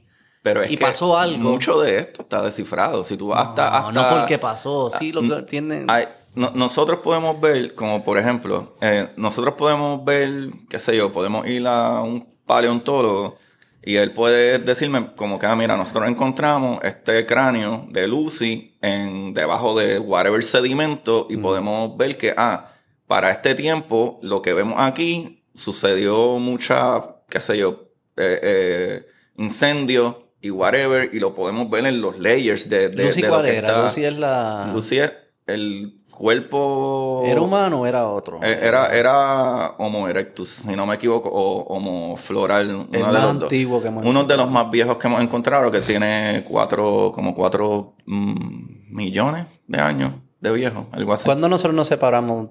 ¿Cuándo surge el nosotros? Wow, yo diría que cientos de miles. No me atrevería, o millones, yo, no, pero no me atrevería de llegar hasta el millón. No, Pero no ella, me acuerdo. ella no era nosotros. No, ella no era nosotros. Ella, no era digo nosotros. ella. era- Sí, porque le pusieron Lucy porque aparentemente eh, eh, su, su- de eso parecían ser femeninas. Eh, no, no me atrevo a decirte una fecha. La gente también puede comentártelo. Eh, pero sí, definitivamente los Homo sapiens como tal, nosotros sí llevamos miles o un millón de años, millones de años ya a- aquí. Y si hay pruebas de eso, hay pruebas de cuando... Y wow, tenemos un montón de cráneos con las diferencias de, de eso, de, de la evolución que tuvimos. O sea, de tanto la, la forma entre los ojos, la, la, eh, la manera que estaba el cráneo, hasta la dentadura, hasta... Es más, y esto está súper brutal, por lo menos para mí. Ah, para mí todo esto Eh, es eh, algo súper brutal que ahora mismo podemos ver de evolución que está sucediendo y está sucediendo ahora de los últimos años. Muchos de los niños ya no tienen ni siquiera los dientes Los cordales. cordales. Sí. Probablemente tú y yo nacimos con cordales. No, cordales, sí. Mis sobrinos ya no tienen cordales porque ya no los necesitamos. Eso es una de las pruebas más brutales de la evolución, que son detalles que tardan cientos de miles de años, pero tú sabes que ahora mismo los la mayoría de los niños no van a tener cordales. ¿Qué significa eso? Danos 100 años más y nadie va a saber de cordales. Y cuando de momento si sucede una catástrofe y la gran mayor parte de los humanos se mueren o la información se pierde o lo que sea, que fue lo que pasó cuando quemaron la librería de Alejandría y cuando chavaron todo, tuvimos que volver a hacer ciencia que ya existía. Mucha de la ciencia o matemática que ya existía y nos atrasamos un montón. Si la ciencia no hubiese dormido por 1600 años por culpa de la religión y, Roma y etcétera, imagínate dónde estuviéramos. Nosotros, básicamente, en los últimos 300 años, mira dónde estamos. Tenemos gente viviendo en el espacio. Nosotros aterrizamos naves en otros planetas. Imagínate si nunca hubiésemos parado. Mm. So, ¿qué mejor la evidencia ahora mismo de que literalmente y, y Digo, pero también que- eso es parte de naturaleza humana. Esas peleas Sí, también no, no, las claro, tenemos claro, adentro claro. y son parte de la misma genética que seguimos pasando. Y todavía nos Y somos discutimos por tribales y celosos y eso es parte de... no, eso, eso es de ahí, eso es de ahí, igual que el mono no, eh, quiere sí ser que- el rey de, de su selva o, o de, y el eso león sí. se pelea hacia otro león y, y- y el elefante se come al elefante más menor porque no quiere que preña ninguna de las otras hembras porque él es el jefe de los elefantes. De hecho, si algo está metido dentro de nosotros, son esos, esos Claro, instintos. Esos, los instintos que- de sobrevivencia y de you're not gonna take this y, from mi, me. y mi equipo, y los que se ven como yo, y para acá tú no vienes, caballo. Este. Hay, hay un libro que la gente puede leer que está bien bueno que se llama este Homo, Homo sapiens, yo creo que es, que está escrito el um, Yoval. Yuval Noah Harari. Ajá. Sapiens. Sapiens, Él hizo Sapiens, y hizo otro, ¿no? Hizo Eh, otro Homo después. Deus, Homo que Deus, es la próxima evolución de... es el último. Pero Sapiens es un muy es buen libro para que entiendas poco a poco y más que nada es porque él se va en la, en la referencia más de gobierno y economía que realmente la evolución evolución, pero él te habla de la evolución antes de llegar a ese ¿Sabes que punto. de los libros, de los libros que bien importante para mí, en, en el tema de, de las, cuán importantes son las ideas. Y la estructura... Como que nada existe, en verdad. Poca, existe la realidad y la biología, pero todas estas cosas que nos inventamos alrededor, que pensamos que existen, son solo ideas, existen porque están en son nuestras estructuras mentes. que creamos para que funcionen. Cuentos. Eh, ajá, exacto. Son estructuras que pueden ser por cuento o por como tú le quieras llamar, pero son estructuras que se pusieron in place porque nos dimos cuenta que era más fácil vivir en conjuntos que de yo en una esquina tratar de cazar y sobrevivir a que a contra. No es lo mismo yo crear la pirámide solo que con 10.000 No cabrones. Te Ajá. hubiese matado el león. Ajá. Pero que... Pero por eso soy cuidadoso cuando lo de las religiones y eso, porque las religiones fueron una invención Humana. humana importante. Oye, pudiese argumentar para crear esas comunidades, para poder colaborar, para tener valores en común. ¿Sabes? Como que, obviamente tú lo que dices, si tan solo pudiésemos remover lo sobrenatural de la religión, de creernos estas cosas y ser dogmático y mantener algunas de las cosas, sí, obviamente hubiésemos haber sido mucho más precisos y quizás eso es lo que tenemos que empujar, a ser un poco más precisos hoy en día, no tener... Pero don't throw the baby out with the No, no, no. Es que hay algo poderoso ahí Es que incluso, incluso los que conozcan o que me, me vayan a escuchar whatever, se van a dar cuenta que siempre que yo hablo con alguien, yo les digo como que yo no estoy en contra de la religión, estoy en contra de la creencia bíblica. ¿Por qué? Porque las religiones les dan una estructura, incluso hay personas que no tuvieran un- una conexión humana o una sociedad o whatever si no fuera gracias a la religión. O sea, Claro. hubiera un chorro de psicópatas por ahí a lo loco, si no fuera porque tienen esa conexión de, de ¿cómo se dice? Como ese grupo. Sí, hay una comunidad y un, comunidad, una- unos un valores sentido en de común, comunidad, unos un valores sentido de en común, unas comunidad. reglas. Quizás no hubiésemos logrado hacer ciencia al nivel que la hacíamos sin crear esas estructuras comunitarias. Esto porque tú la ciencia no la hemos hecho solo. Y eso tú te das cuenta. por- No, eh, pero no, pero la ciencia, la gran mayor parte de la ciencia fue bloqueada por ese tipo de Sí, comunidad y usualmente los grandes científicos no tenían ningún tipo de comunidad. Incluso eh, anecdótica slash históricamente el mismo Newton ni siquiera nunca tuvo sexo. Pues él estuvo encerrado porque también actually, había una plaga en muchos de esos tiempos y él estar solo encerrado haciendo nada más que ciencia. Gracias a eso creó todas las leyes de movimiento y todas estas cosas. Y, No hay Twitter, no hay sexo. Ajá, no hay, en aquel tiempo no había nada. Y casi todos estos científicos estaban en sus mentes solos. Sí, pero que en parte es lo que digo.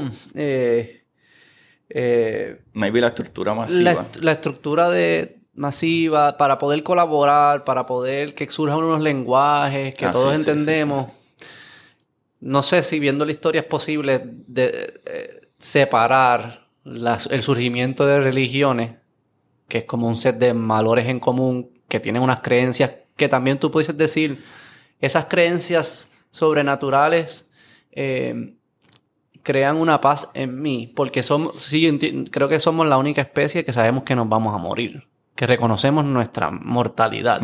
Y eso es traumático. O sea, que tú tener estas otras creencias que quizás te ayudan a psicológicamente a atender esos traumas, quizás te permiten... ¿Sabes? Lo que estoy diciendo es que Pero seamos tú- cuidadosos tú, al no, tú no crees que ¿Tú no crees que pudieran haber existido leyes igual como cuando en el mismo libro que acabamos de hablar de Sapiens, eh, sabes que como que la primera estructura medio de una ley, por ponerlo así, era Babilonia como 10.000 años, algo así o más antes de Cristo.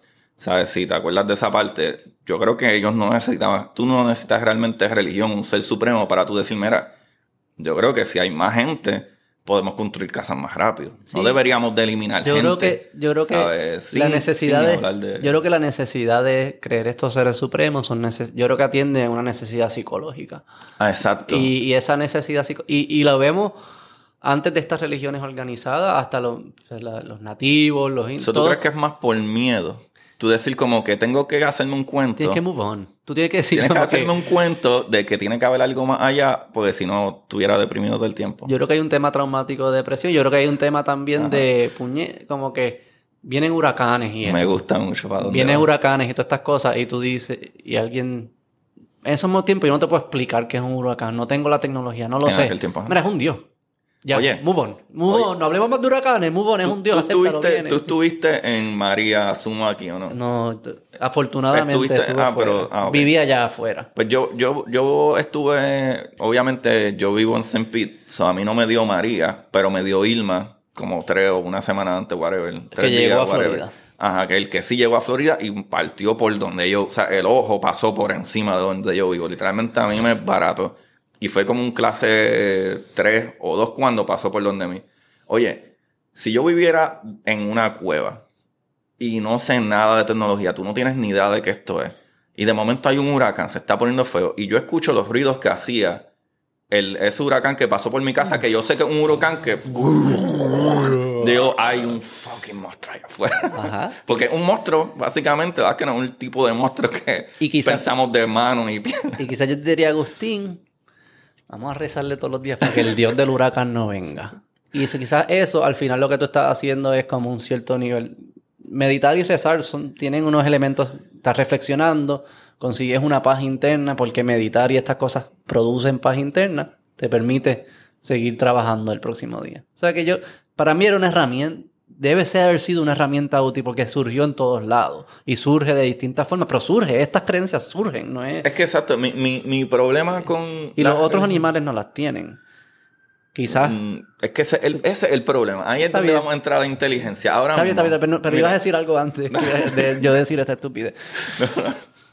Es que no ¿Tú sabemos. crees que los, los sapos van a una misa los no, no, no, no, no, no, no, pero lo, lo que, lo que me refiero, lo que me refiero es que nosotros pensamos que somos inteligentes y ni siquiera podemos descifrar el lenguaje de los animales, porque ellos definitivamente se No, comunican. Hay, hay gente que los descifra. Bien poco, los más cerca que tenemos son las ballenas, que sabemos como que si es delfines, un ¿no? Pues se supone que esto sí que, No, los que sé yo perros, no, los perros no, Pero- no los descifran. ¿Cómo pues? Digo, yo no. Al menos que sea como Yo yo, no, yo pero descifro que... mi perro cuando a las 6 de la mañana está brincando en mi cama, tiene que salir. Pero O no de la- desciframos porque no es útil descifrar, porque ¿qué importa a mí? Yo creo que si, si, quisieras, si quisiéramos descifrarlos, los descifraríamos. Vamos a, vamos a hacer una, un- un- algo loco. Ah, Está Stephen Hawking, ¿verdad? Ajá, sí, sí. Que tiene, ponte que él hubiese sido la mente maestra que es, pero nunca se hizo famoso, pero es súper brillante. Pero hubiese existido menos tecnología para él poder comunicarse. Él teniendo este cerebro que tenía y pensando estas ideas y haciendo estas cosas. Imagínate si Antes del lenguaje, tú dices, antes del no, no, no, no, ahora mismo, en nuestros tiempos. Stephen Hawking, qué sé yo, en nuestros tiempos no existía la tecnología que él hacía que marcaba las letras con su ojo o whatever, o lo que sea que... Ya, que- ya, ya entiendo, sí, Whatever. Pero es una bestia. claro. Se- Mentalmente, no pero no puede ni escribirlo ni hablarlo. No puede escribirlo. ni no puede- hablarlo, nada. Él está ahí, está pensando estas cosas y esa es la frustración más grande del mundo, Ajá. que no puede comunicarse. Y esto es unos chorros morones y yo tengo todas las respuestas. Exacto. Imagínate que existiera, imagínate que existiera un delfín que entendiera qué está sucediendo en el, en el fondo del mar, pero no tenemos manera de descifrar qué está queriendo decir de que, mira, va a suceder esto. Yo estoy observando esto de acuerdo a mi experiencia, que por la razón Se que sea que eso, Se suicidarían. Pero, Porque exacto. tiene que ser suicida eso que Y- tú dices. O a lo mejor los pájaros. Los pájaros tienen viendo una los perspectiva. suicidándose. Exacto, pero los pájaros tienen una perspectiva mucho más arriba que a lo mejor ven el planeta. Mira, yo estoy viendo esto, estoy entendiendo esto. De acuerdo a mi experiencia de observación, esto sucede. Déjame decirte porque creo que no es así, porque creo que estás mal. y es va, va a ser un supuesto de que asumo Ujú. que todas las especies lo que quieren es sobrevivir. Yo pienso que sí. ajá. Ok. I agree with you. Si ese es el caso, ellos, si fuesen más inteligentes que nosotros, su vida fuese menos precaria que la de nosotros. Pero que si tú no tienes los medios de aguantar un martillo, un destornillador o whatever. Los crea, como nosotros hemos hecho. O sea, ¿Tú nada, visto, tú has nada de- visto los na- pájaros creando Digo, crea- claro, crean sus cosas, pero no son tan buenas para, son tan para proteger su vida. No, pero no son tan efectivas para proteger su vida. O sea, midamos- no lo estoy midiendo de que yo no viviría ahí, yo no soy un pájaro. No estoy midiéndolo así, ni que no, no tienen teléfono. No estoy diciendo eso. Estoy diciendo que si su meta es sobrevivir, me parece que ellos sobreviven menos efectivos que nosotros. Pero sabes que ellos emigran. ¿Cómo ellos Nosotros saben que tienen que.? Ajá, pero nosotros nos metemos en una casa ahora mismo. Nosotros emigramos en un tiempo. Pero los pájaros a lo mejor no crean una casa para aguantar un huracán.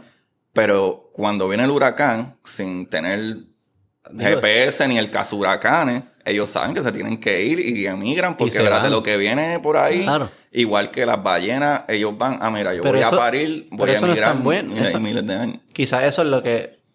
Quizás lo. Yo, yo, yo, he pensado que lo que a nosotros nos vino bien es que no teníamos esas cosas. Ujú. Esas sexto sentido, llamemos, no sé cómo lo hacen, no sé No qué sé. lo huelen o no sé qué es lo que hacen. Eh, porque yo me imagino que. O sea, tiene que ser un bad trip tener que irte para otro lado. Viene un huracán, ya, lo Sí, me tengo que ir para otro lado, entonces tengo que construir lo que tenía, eh, y después viene otra cosa y te tienes que ir para otro lado. Eso no es una buena forma de sobrevivir, es mejor lo que nosotros hicimos. No, no, vamos a construir algo aquí que pueda sobrevivir. sólido. Entonces, porque no tenemos que estar haciendo comunidad cada vez que vamos para otro lado y encontrarnos con gente extraña. Que Sí, animales No necesariamente- más eficientes como los osos, pues me meto en esta cueva porque voy a tener que seguir caminando. Pero Sí, lo que hace el pájaro no necesariamente es lo No, mejor para sobrevivir. Es su falta de crear, poder crear tecnología lo que lo hace tener que emigrar, que no es la mejor forma de sobrevivir. Es mejor si hubieses creado la tecnología aquí porque ya conoces este ambiente. Tienes que aprender un ambiente nuevo, un lenguaje nuevo. Pero ellos van y viran, no es como que ellos van y le... Gastan energía, gastan un montón de no, energía. Claro, claro, Sí, claro sí. que sí, claro que sí. Pero nosotros para hacer negocio tenemos que gastar un montón de energía. Si yo quiero, por Pero, ejemplo, para yo tener esta conversación contigo, yo tuve que montarme en un avión, comer estos días, gastar energía para gastar gasolina, para venir aquí, etcétera. Pero entiendo lo que me dice, pero también es el punto que estamos tratando de decir que la inteligencia de todos los animales, de todos en general, es similar o igual a la de nosotros. Pero lo que yo digo es que en el ejemplo de, de, de Stephen Hawking sería un nivel súper cabrón, necesitamos esta física. Pero estoy hablando niveles, a lo mejor yo estoy bien claro de que un pez diría? no tiene la inteligencia de lo que tiene el delfín. O estoy bien claro de que, de que cualquier otro pez no tiene la inteligencia que tiene un pulpo o tiene una ballena asesina. ¿Sabe? A- a- o sea, en todos los environments, por ejemplo, nosotros humanos, que salimos de, de verdad, los chimpancés, tenemos una inteligencia más grande que ellos, pero ellos tienen una inteligencia más grande que a lo mejor los, orangutanes, o hay una jerarquía en todas la- las posiciones. Y sí entiendo lo que tú dices, pero hablo de que dentro de esa jerarquía, a lo mejor no es que nos van a decir la manera de solucionar los problemas, pero a lo mejor, y esto, todo esto es hipotético y me encanta porque estamos, estamos yéndonos en el viaje más brutal. Beto pa- pa- siempre es hipotético. Brutal. pero, pero, ajá, este, O sea que- imagínate que por lo menos los delfines pudieran saber como que, ok, loco, yo estoy viendo el movimiento allá abajo de las placas en el fondo Ya, ya, del mar, so esto, esto, eh, eh, a lo mejor ellos poder decir, no, mira, loco, esto se va, chaval, de como en dos días el, el- el- eh, el- terremoto en el, en el sur de la isla va a suceder. Ya entiendo lo que tú dices, que si, si pudiese, que quizás eh, pudiese ser sabio apalancarnos, entender los lenguajes de estos animales, porque pudiésemos estar capturando Aunque información, sean tonterías. capturando O no. información que hoy en día no estamos capturando, Ajá. o, la- o nos cuesta mucho capturarla, ¿no? Nos porque yo diría, sí, vamos a poner sensores debajo del agua, está bien, pero quizás el delfín ya te lo da, él es el sensor. Aprende el lenguaje del O delfín. cuán difícil es poner, pues nosotros no, Sí, por la difícil, presión sí, del sí. agua, el agua es súper densa. Sí, eso es lo que me- eso es lo que tú dices, apaláncate de que creo que eso yo re- yo leí los árboles. Sabes que los árboles yo vi una vez que los árboles se comunican entre ellos por las raíces. Y cuando viene una- un parásito que va a entrar al bosque, como los primeros árboles sí como que pues, les va mal, pero parece que se comunicaron con los otros y los otros crean unas unas defensas. Y yo creo, yo estaba pensando y no, no- no he buscado mucho research, pero yo me preguntaba si es que ellos se están comunicando o que ellos, esos árboles de adentro, están empezando a ver unos patrones, tanto en los otros árboles como en otras especies, que están diciendo, wow, wow, wow, wow, aquí está pasando algo. Que es como cuando lo- decían que los íbaros veían lo- la- la- la- el aguacate, que si hay aguacate, yo no me sé la regla, pero que si hay aguacate, huracán, cosas de estas que, se, que decían. Anyways, que digamos que eso es cierto, que si hay aguacates son más grandes este año, quiere decir que viene un huracán, Digan que, que encontraron un patrón o lo que sea. Al final lo que tú- ellos están haciendo, ellos aprendieron el lenguaje del árbol o del fruto. Lo que tú dices es quizás si aprendiéramos el lenguaje de otras especies, pudiésemos anticipar otras cosas. Pues te, te voy a decir hasta un ejemplo que si es verdad o no es verdad, no sé tampoco. Pero los otros días aquí en Puerto Rico se vio una especie de pez que usualmente no sale a la superficie. Y supuestamente dicen que cuando ese pez sale a la superficie es porque allá abajo en el agua algo está pasando, hay erupciones o whatever. Mm. Eso, eso salió en las noticias aquí en Puerto Rico hace unos días o semanas, whatever, no me acuerdo ahora. Y estaban hablando de eso, como que eso podría ser un- una cosa que uno podría entender como que este pez se supone que no está aquí. Este pez es de la profundidad del mar, ¿por qué está aquí? ¿Sabe? Y, y esas cosas son las que llevan a los científicos a cuestionarse, ok, ¿qué sabemos de esto? ¿Qué sabemos de esta especie? ¿Qué sabemos? Etcétera. Y nuevamente, no es que yo pienso que nosotros somos los más inteligentes, entre comillas, pero esa parte también de que somos animales, como quiera no se nos puede ir. Como por ejemplo, si, si tú temes por tu vida, tú sabes que tú vas a tener que defenderte. Si usualmente el humano con otros humanos todavía somos excesivamente agresivos entre unos y otros, sabiendo que la mejor manera es convivir y pasarnos ideas. Pero todavía sucede. Mira las guerras, mira todas estas cosas Claro. que son ilógicas completamente, pero funcionan. Pues seguimos siendo tribales, Seguimos siendo territoriales. tribales, territoriales, exacto. Suma cero, pocos recursos. sí, sí, sí. Exacto, exacto. Eso lo, lo, lo de Groundhog Day que hacen en Estados Unidos no es como que un animal, un- creo que es como un maldilla o algo que sale y de repente como salga, Sí. ¿verdad? Eso siguen haciendo. Pero también es que los científicos van a decir, está bien, esos son señales, pero podemos ser más precisos que eso. Cultura, ajá. Nosotros podemos mirar al cielo ya. y- Podemos mirar al cielo, podemos poner un el sensor que es mucho más preciso, claro, lo que fuese. claro, claro. Y el weather es bien improbable, anyway. Por eso, eso es más cultural, lo eso es como una religión también, son bien cultural. ¿Qué cosa del weather? Lo de, lo de que si sale la ardilla va a nevar, o si no, no va a nevar, o qué sé yo, qué carajo. Pero esas eran nuestras mejores soluciones del pasado. Y, Esas eran las soluciones. pero, pero nosotros Y no- funcionaban con un margen de error gigantesco, probablemente. Eso era lo que te iba a decir. Pero, pero aquí Pero estamos, de pie. no sé, yo creo que a lo mejor cambiaba el mood de uno como que, ah, contra hoy va a ser, este año va a ser un mejor año. Y si fue una medio mierda, como que tú pensás como, ah, coño, pues a lo mejor, como tenías mejor humor, la pasaste mejor. Porque psicológicamente funciona. Eso es lo que te si digo tú tienes mejor humor, la pasas mejor. Eso es lo que te digo de la psicología. Nosotros somos, podemos tratar de ser bien racionales, pero la psicología que tenemos Es bien es bien animal. loca, es bien animal, es bien, Bien instintiva, instintiva. es bien de, de estos moods y lo que fuese. O sea, que si hay, si hay tecnologías que nosotros mismos nos inventamos, que, que no sean ciertas en un, en un- para un rigor científico, objetivamente ciertas, pero sea como le dicen algunos, metafóricamente ciertas, que está bien, pero créetelo y como quiera vas te va a venir bien. Son valiosas, no podemos, no voy a decir que no- eso no es valioso. Sí, a nivel psicológico sí. Pero a nivel de tú crecer como, como sociedad de, y llegar a un futuro, es como, Pero tú quieres ser un robot. no, yo no quiero ser un robot, yo me quiero morir.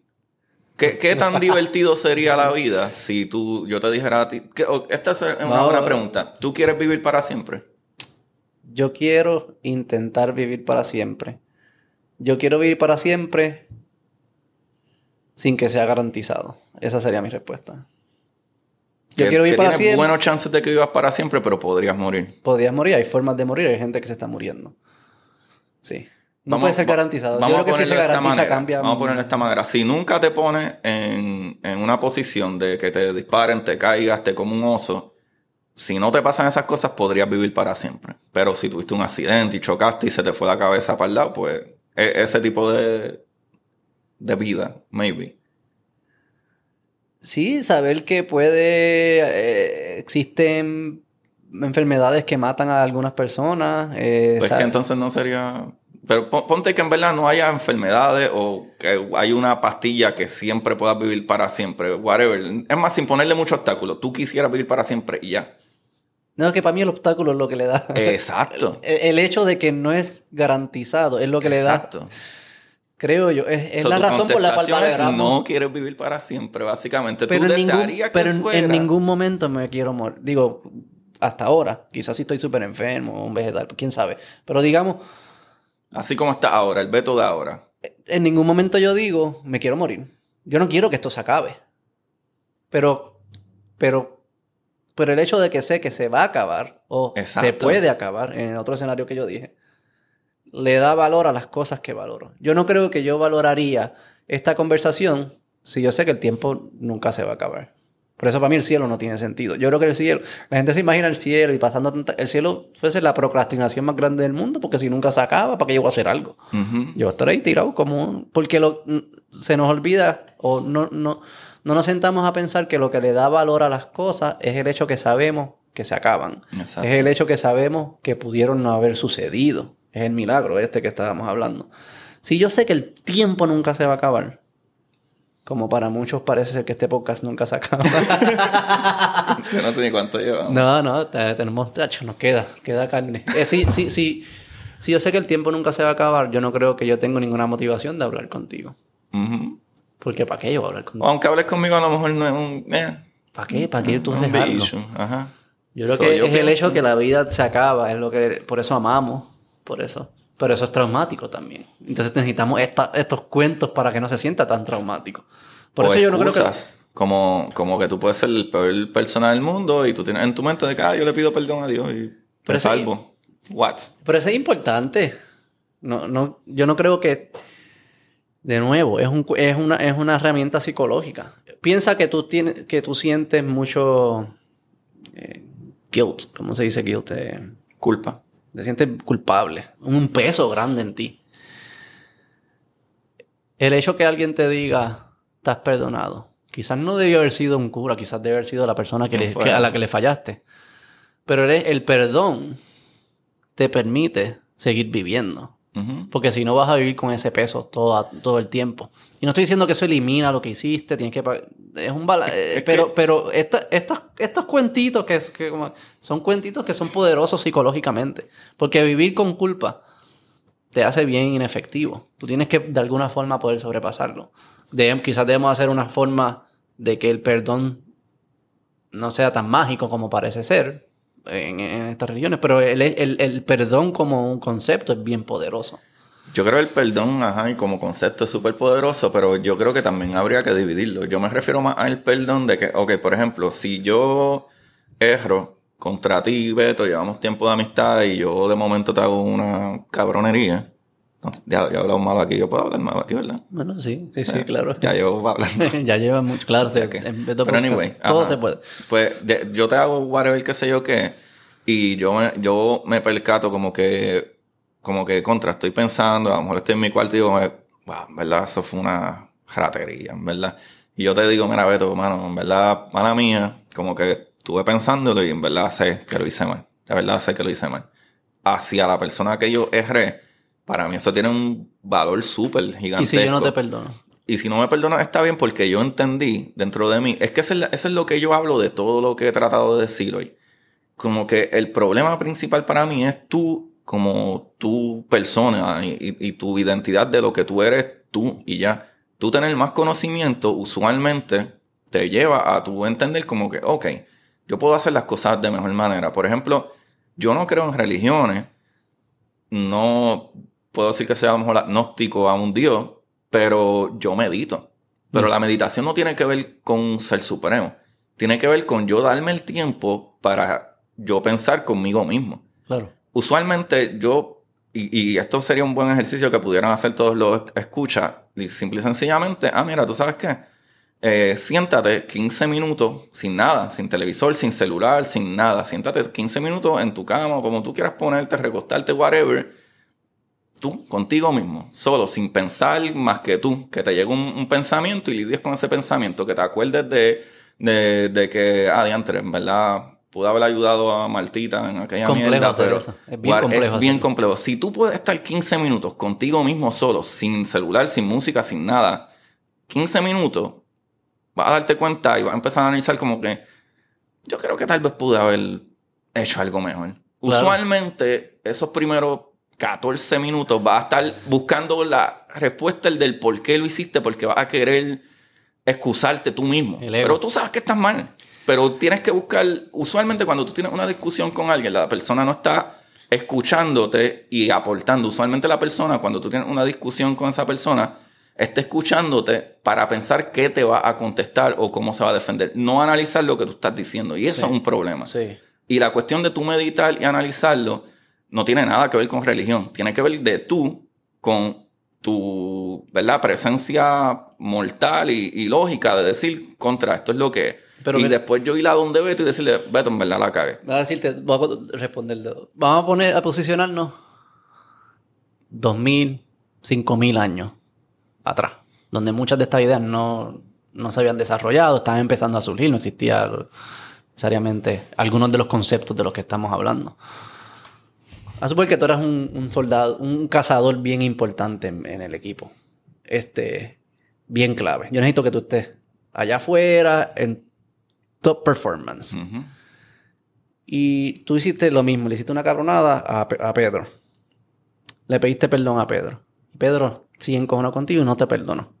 Y yo soy el jefe de- del, del- del corillo. Yo necesito que tú estés top. Y tú estás mentalmente, puñeta, se la caga Pedro. Toda la vida pana de Pedro y la cagué, no me perdona, no me perdona, no me perdona. Yo me invento este cuento que dice, mira, mira, mira, mira, Agustín. Yo conozco a, estos dios, al dios de allá arriba y este señor se comunica directamente con él. Y acuérdate que hace tiempo. Ajá, ajá. Y él te puede perdonar aunque Pedro no te perdone. Porque él se comunica con el creador o lo que fuese.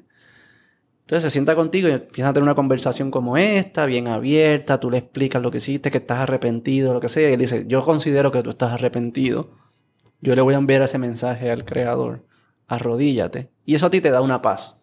Y de repente puedes empezar a cazar bien como hacías antes. Eso para mí tiene mucha utilidad.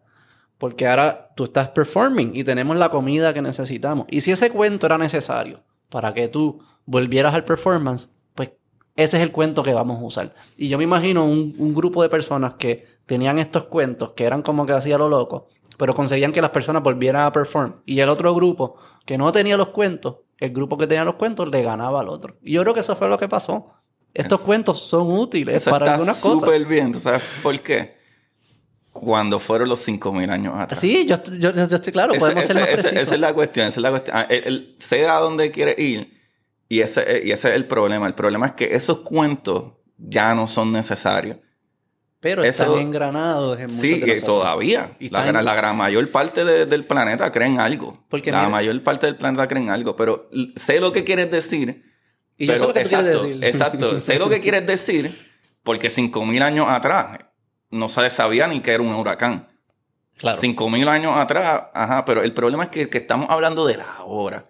Ah, y en no. el ahora, en el ahora, Beto, y me encanta que hayas hecho ese cuento, porque es- esa- eso yo creo que nos va a dar el, la- el view para donde queremos ir de esta conversación. O sea, el view de que, sí, eso fue algo que se entendía 5.000 años atrás. 300 años atrás ni siquiera teníamos antisépticos y la gente se moría si tú te cortabas una uña mal. Claro. Hace 100 años atrás no pensábamos que íbamos a ir al espacio.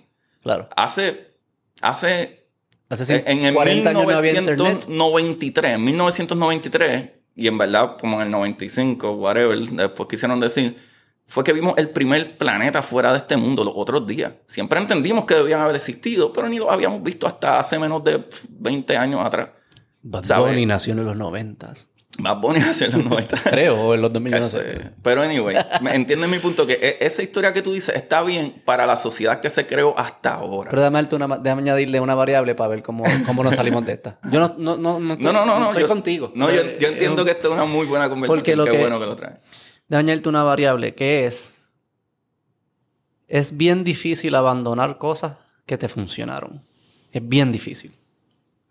No siempre es sabio abandonar cosas que te funcionaron. Y, y- y saber discernir cuándo dejar de hacer algo que siempre me ha funcionado tiene sentido y cuándo no. Estas tradiciones, tanto hemos hablado de la religión, pero también políticas y de sociales y estas tradiciones que parece ser le dieron le aportaron tanto a estas civilizaciones. De hecho, crearon las civilizaciones del oeste y modernas y lo que fuese. Que, que y esas civilizaciones también produci- eh, produjeron mucha de la tecnología de la que estamos hablando. O sea que es bien curioso porque surgen de estos lugares que parece ser que no deberían haber surgido, pero como quiera surgen de ahí. Los licores y el vino y las cervezas salen de Y, la la iglesia. y, la- y muchas de las ciencias salen de estas culturas, aunque sean personas que no eran religiosos, pero eran como de ese...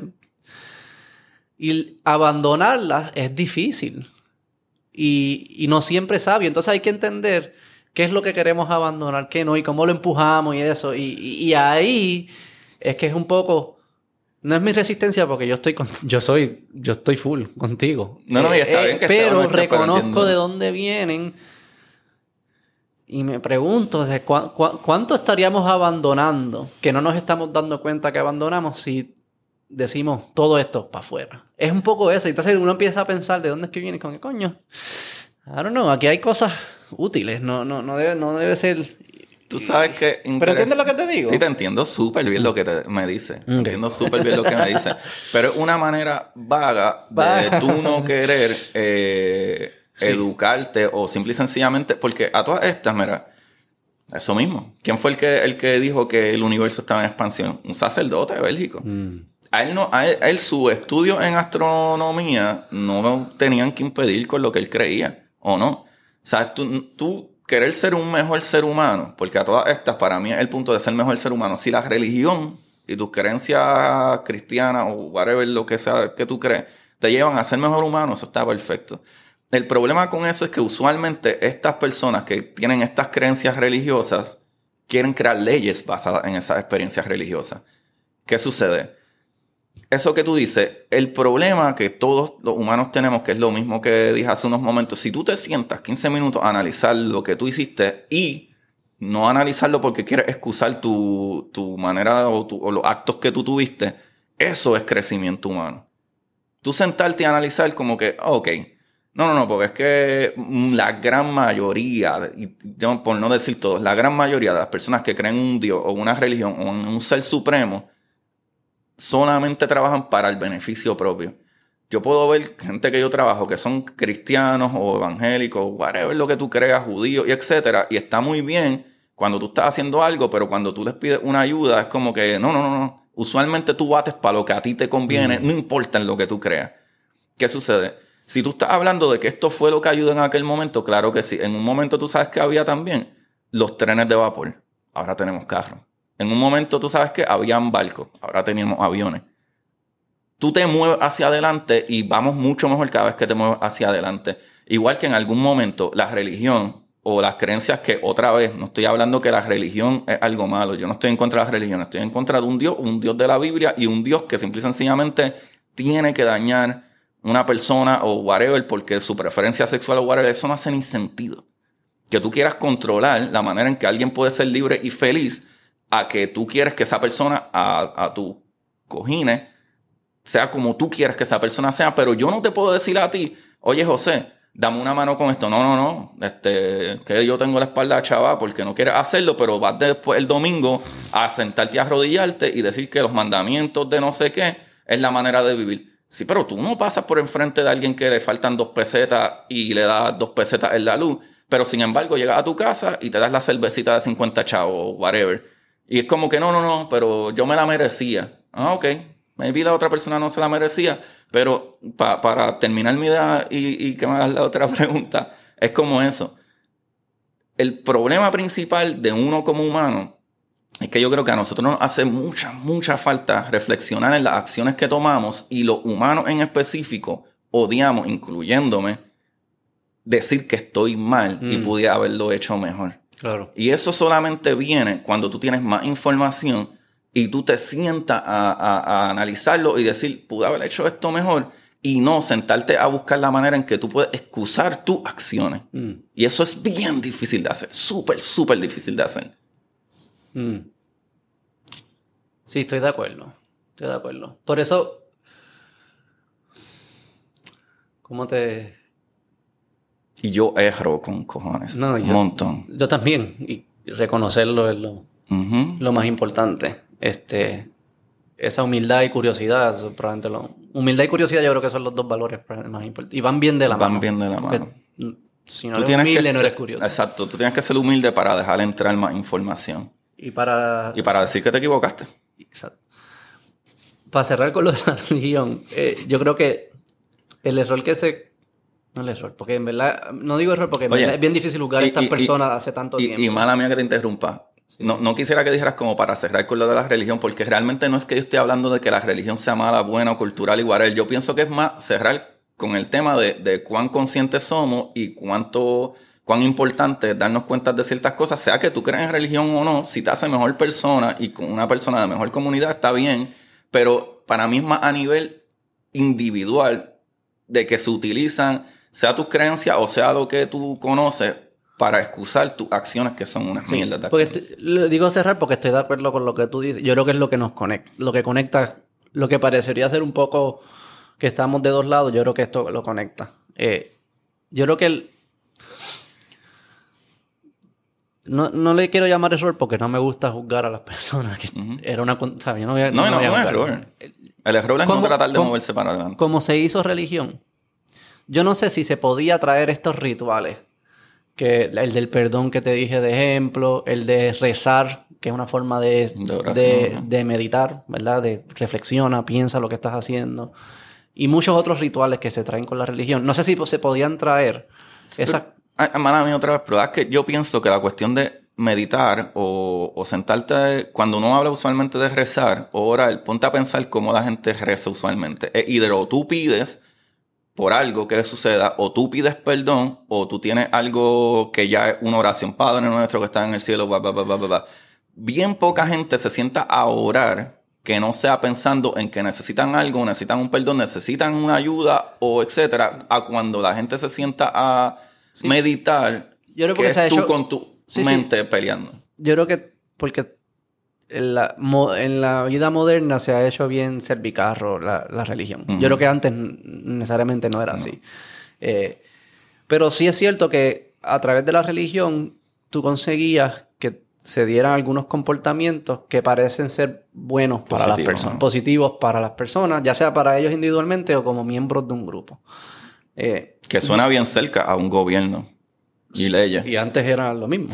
eh, yo no sé si eso se, podía lograr sin insertar la figura sobrenatural.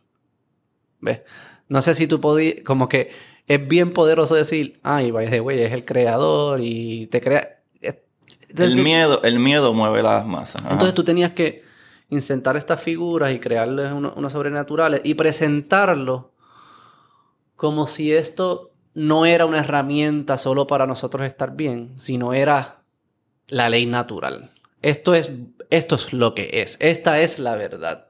Tengo que presentarlo de esta forma como la verdad para que la gente se lo crea, para que la gente se comporte de esta forma y para que la comunidad eche para adelante. Con el tiempo, lo que algunas personas, y yo estoy alineado contigo, lo que queremos es, vamos a sacar de ahí las, las buenas prácticas sin tener que crearnos, creernos este otro cuento. Porque no estamos diciendo que allá adentro no hay buenas prácticas, hay buenas prácticas. La comunidad es buena, los rituales son buenos, la música es buena, eh, los cuentos son bien importantes. Vamos a sacar esas cosas y sin tener que creernos lo otro. Lo que se ha hecho difícil es hacer esa separación porque nunca se había presentado como una, la religión como una tecnología útil. Se presentaba como la verdad. Exacto. Y entonces tienes que, lo que, lo que para mí es, a mí me incomoda cuando son bien dogmáticos, que es, tú tienes que seguir haciendo esto, aunque no sea útil para ti.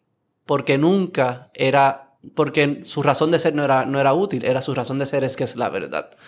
Y, y- y lo que. Sapiens te enseña es, no, no, no, no, no, no es que era la verdad, es que era útil. O sea que si ya no es útil, dejemos de hacerlo, porque no es la verdad. Y yo creo que esa, ahí es que, ahí es que yo... No, puedo estar más de acuerdo contigo. Me encantó la manera en que lo pusiste. Definitivamente. Definitivamente. Es lo que se necesitaba, igual que antes se necesitaban cuevas, que ahora Claro. se usan building y ajá, en aquel momento es lo que Claro. se necesitaba y uno saca lo que se necesita. La comunidad, la, tú no puedes hacerle daño a otro humano, la, vamos a ayudarnos, vamos a support. Los cuentos, yo creo, es- esto- es toda la manera. Es que esa es la cuestión. Que, que no, no quiero sentir como que estoy yo aquí el eh, mansplaining, pero exactamente lo que tú dices Ajá. de que lo que es útil es lo que se puede sacar. No significa que no deben de existir religiones. Significa que vamos a ver cuál es la utilidad de esta religión sin decir que hay un Dios supremo, que esta es la verdad infinita. Y es que ya no es la verdad infinita. Es una herramienta que se utilizó y esa herramienta se puede seguir utilizando de una, una manera lógica y sensata. Y déjame hacerte otra pregunta que me voy a contradecir. Yo no sé, no, no tengo la respuesta. Una, un placebo, una pastilla placebo, que tú sabes que es placebo, funciona. En la, la- Si hay sabes que es de placebo, no. Que sabes esa- que el placebo no funciona y tengo incluso experiencia de placebo que sé que no funcionan. Pues con mi mamá, eh, que tiene toda la vida ha tenido unos padecimientos y etcétera, y esos padecimientos que son psicológicos, eh, la afectan un montón. Entonces- y en un momento que la pastilla no la tenía, por varias razones que sucedieron, eh, no le consiga la pastilla y las farmacias no pudieron, eso fue para María, y un momento que yo traté de darle un placebo para engañarla, entre comillas, de que, ah, mami, te conseguí esto, eh, es de menos miligramos, so, tómate dos de ellas. La pastilla, no era una pastilla, pastilla, eh, era un- una Toms de lo del estómago, que piqué un pedazo, que parecía del mismo color, ya que sabes que las Toms vienen de muchos colores, pues piqué un pedacito de Toms y le di como placebo, no funciona. Mm, Yo se la di, ella, ay, qué sé yo, y no duró ni dos minutos calmada que decía, ah, esto no me está haciendo nada, no me está haciendo nada, y, y se fue, no funcionó. no funcionó. ¿Sabe? Y ella incluso en ese momento no sabía que era un placebo, pero ella vio como que esto es un pedazo de la pastilla, esto se ve raro.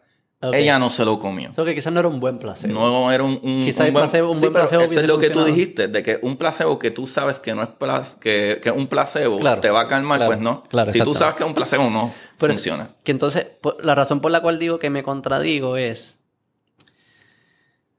Si todavía existe la necesidad psicológica, traumática que te hablé, de que tú sabes que te vas a morir, eso, estas necesidades psicológicas, que estos cuentos religiosos de alguna forma los, los atendían, porque hay una vida después de la muerte, porque hay un alma que sobrevive, bla, bla, bla, bla, bla.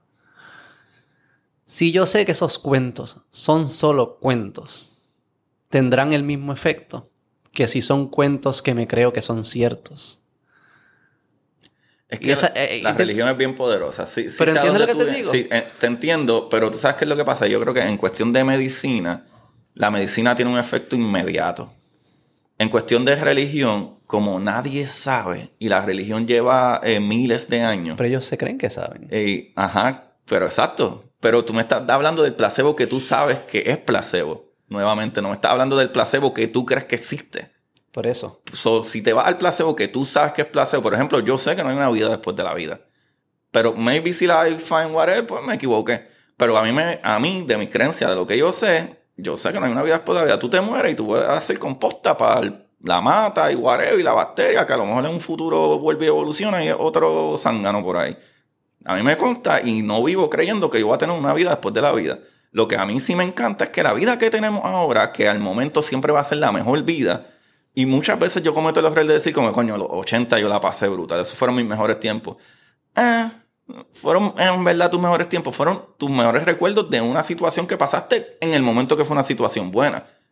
Pero tenía que caminar a la escuela, no había aire acondicionado, no existían celulares, la comunicación no era tan efectiva. Hay un montón de cosas que hoy en día son mejor y siempre va a ser mejor.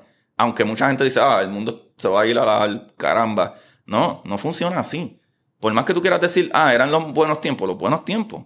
¿Cuáles? Los que habían esclavos y mataban gente por chaval. y que tú te morías si te cortabas la uña mal. No eran mejores tiempos. Nunca van a ser. Los mejores tiempos son ahora. Los mejores tiempos son ahora y el mejor tiempo va a ser, ¿tú sabes cuándo? Mañana. Mañana. Y el mucho mejor, 10 años más allá. Siempre va a ser mejor. Aunque nos destruyamos o no, siempre va a ser mejores tiempos. ¿Sabes? Y yo creo que es más esa perspectiva de que si tú sabes, por ejemplo, en mi caso, que yo no creo en, en reencarnación o whatever, ¿sabes? Para mí, a mí no me quita de lo magnífico que puede ser la vida, porque como tú explicaste anteriormente también, si tú sabes que te vas a morir, tú aprecias que tu bebé está caminando.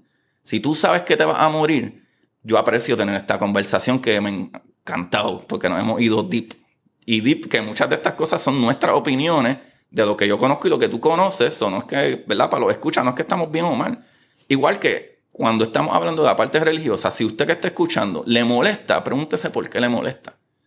O sea, no diga, ah, Agustín, tú eres un morón. Ok, pregúntate bien realmente. Aunque sea cierto que eres un morón. Aunque sea, no, y lo soy, lo soy, lo soy. lo somos. Lo soy, porque yo no tengo ni, la, ni una gota de conocimiento de, de, muchas cosas, pero yo estoy hablando de mi experiencia. So, tú puedes analizar y ser mejor persona simple y sencillamente analizando lo que yo estoy diciendo. Y si al fin de cuando yo te, tú terminas de analizar, no te molestes con esto el que esté escuchando.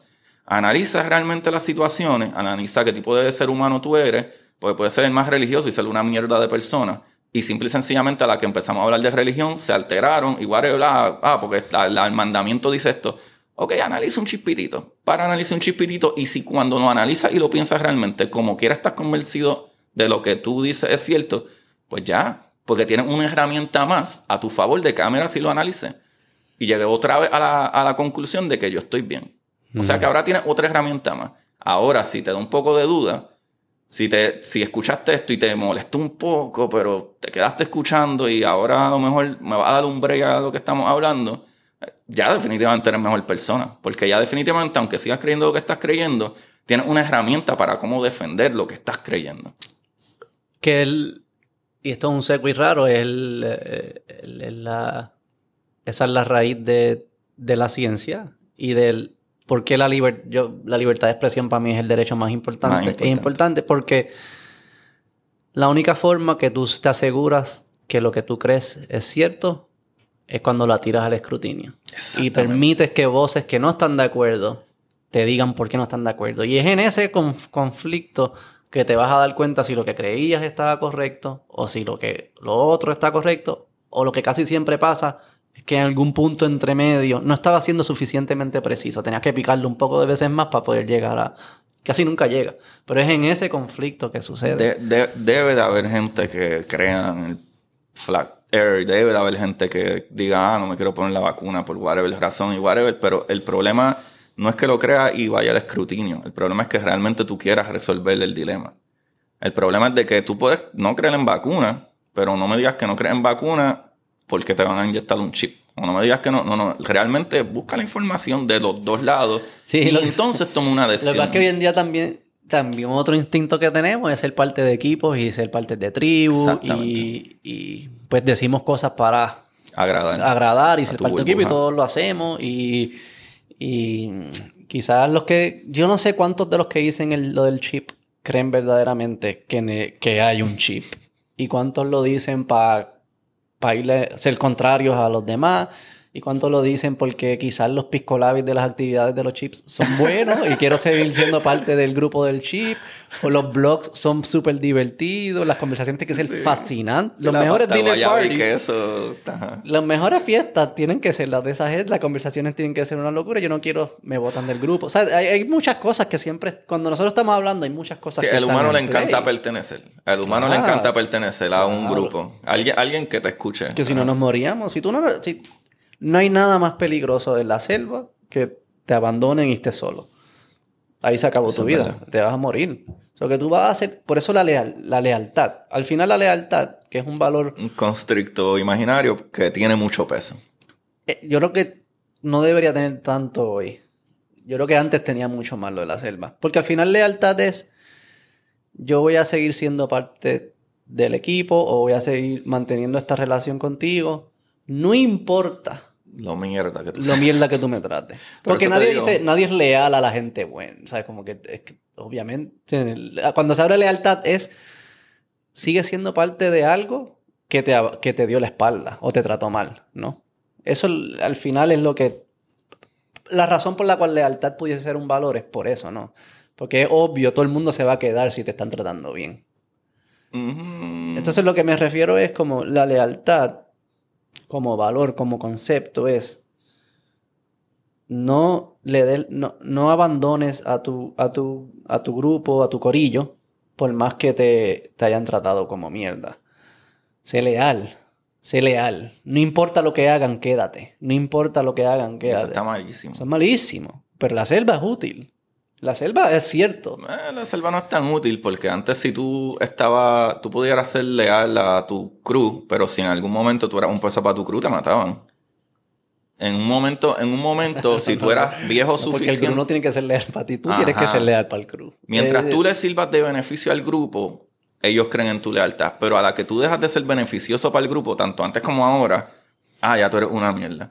Si tú te pones a ver los constrictos de lealtad, Beto, tú eres una excelente persona, excelente ser humano, un amigo brutal. Contra Beto, estoy pillado aquí. Contra Agu, I got you. Y después tú estás pillado, I got you.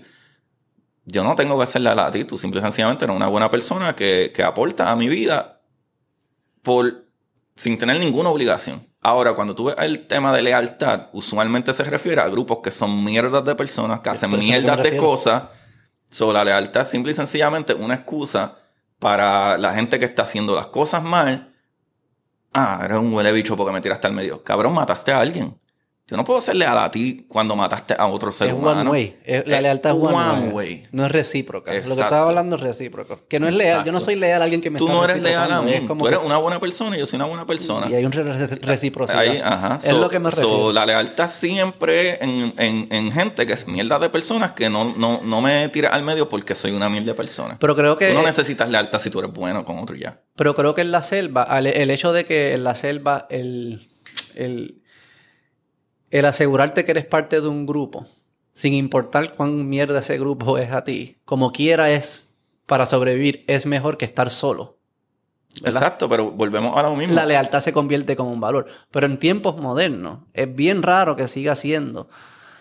Tanto así porque en tiempos modernos lo que hemos logrado es que alguien solo en términos, no en términos psicológicos, pero en términos, o sea, no te van a, no te va a matar un león. No, O sea, tú puedes, hay mucha gente que vive sola. Está, no, no, estoy diciendo, yo no estoy diciendo que la soledad es buena, son conceptos distintos, pero que tú no tienes, es más, yo no, yo no pertenezco, yo no pertenezco a grupos.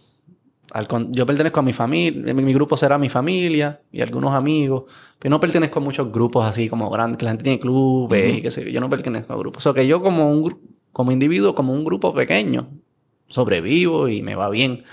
Este, eso antes no era así. Sí, exacto, pero es que, tú no necesitas, hoy en día, volvemos a lo mismo, como que si comparamos con antes, de acuerdo a la situación, las situaciones son diferentes. Súper diferentes. Yo, tú y yo, la pasamos mejor si hay que pelear el león en la selva. ¿sabes? Y yo pienso que yo no tendría que ser leal a ti necesariamente, simple y sencillamente tengo que confiar que es mi mejor opción aunque tú seas un huele bicho conmigo, bueno, yo prefiero pelear al león con Beto que pelearlo solo. Maybe también un constricto de como que es lo que me conviene. O sea que estoy siendo egoísta al mismo tiempo. No importa que tú seas un zángano conmigo en la ah, selva. Pero ¿qué sucede? Era la opción que tenía, pero esa lealtad también iba one way porque a la que tú cumplías cierta edad y tú no podías caminar igual de rápido que nosotros, te vamos a matar.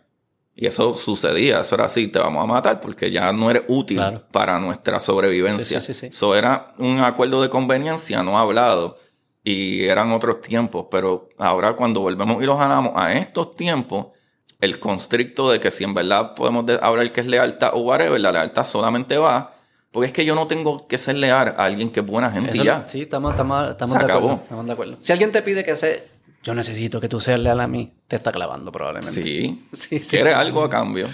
Quiere algo a cambio desbalanceado, no va a ser recíproco. Él va a querer mucho más de ti de lo que te va a dar. Y si, y si yo tengo que ser leal a que él le hizo daño a otro ser humano y yo me tengo que hacer el pucha, significa que él solamente está viendo por sí mismo. Porque no le va a importar de que si yo me callo la boca, yo voy a ir preso con él también. Pero en tiempos tribales tenía sentido. En tiempos tribales lugares, tenía, es que yo creo todavía en la sociedad que, funcionan como tribus. Todo funciona como tribus. No, no, pero más parecido a, a, conflicto de tribus. Yo creo que hoy la, la Bueno, vete para Alaska, en Alaska, ajá. Ah, no, sí, Necesitas tribu, obligado. Claro, que por, por la precariedad del ambiente. La precariedad del ambiente. Necesitas tribu todavía, ajá. Mm. ¿Qué es lo que habíamos dicho que íbamos a dejar para el final? Ah, física cuántica. Ah, vamos. Pero la gente va a pagar esto. Sí, vamos a simplificarlo ahora, ya que hemos hablado de, la existencia. Bueno, cuánto llevamos, pero. Dos horas, ¿no? Quien está aquí todavía, les doy un aplauso. Explícame física cuántica. Eh, física cuántica, básicamente. Um, las cosas como funcionan en la física de Newton y Einstein son macro, son a nivel grande. Cómo funciona un objeto por su masa y su peso a una distancia que te, le pone una energía y pues llega de punto A a punto B a tanta velocidad y whatever. La física a nivel cuántico funciona completamente diferente. Las cosas a nivel de partículas, a nivel de nanómetro, o sea que una 10 a la 23, ¿sabes? negativo, o sea, que son partículas súper pequeñas, funcionan completamente diferentes. Pero, y esos son los, te voy a ir para ver si estoy entendiendo, esas son las que componen las grandes. Ajá. Ok. Por ejemplo, tú puedes hablar de electrones, protones y neutrones, que componen lo que es un átomo. El átomo se compone de eso y ese átomo se une con otro átomo y componen moléculas. Y las moléculas así siguen hasta células, proteínas, whatever, y todo lo que somos nosotros. Pero a nivel más micro, eh, Por debajo de los electrones y los protones. Debajo del electrón no hemos encontrado más nada, pero por ejemplo, si tú vas al protón, el protón está hecho de otras partículas más pequeñas que son los quarks. Y eso es lo que cuando cuántica analizas es a ese nivel, a los quarks. Ajá, desde, átomos. Podremos hablar desde átomos. Física cuántica podemos hablar desde átomos. Y física de partículas, que es más o menos lo mismo, pero estudia los comportamientos de las partículas. Y que están tratando de, de entender cómo se comportan los átomos, por qué se comportan, cuáles son las fuerzas o lo que sea. Básicamente, la física cuántica trata de explicar cómo funciona el universo unificado. Como que, ah, ok, todo funciona con esto. Hay algo más pequeño que esto, hay algo más simple que esto, pues hasta ahora no hemos encontrado nada más simple. Al menos que nos vayamos nuevamente a la teoría de cuelga. Pero ahora mismo no se encuentra algo más simple que eso. Pero el problema es que las partículas no utilizan la física newtoniana. O sea, la física a nivel eh, macro no funciona como... no aplican, no ayudan a predecir su comportamiento. No son predecibles. Las partículas no tienen predicción. Digo, no la podemos predecir todavía, que es lo que te dirían ellos, ¿no? Eso es lo que están tratando de descifrar. Básicamente, pero por ejemplo, hay muchas cosas como que no, bueno, nosotros hacemos predicciones, nosotros no hacemos, nosotros no hacemos eh, eh, conclusiones cuando se habla de física cuántica. O sea, yo puedo poner un electrón ahora mismo en este cuarto y ese electrón puede ser que en dos días yo venga y siga aquí.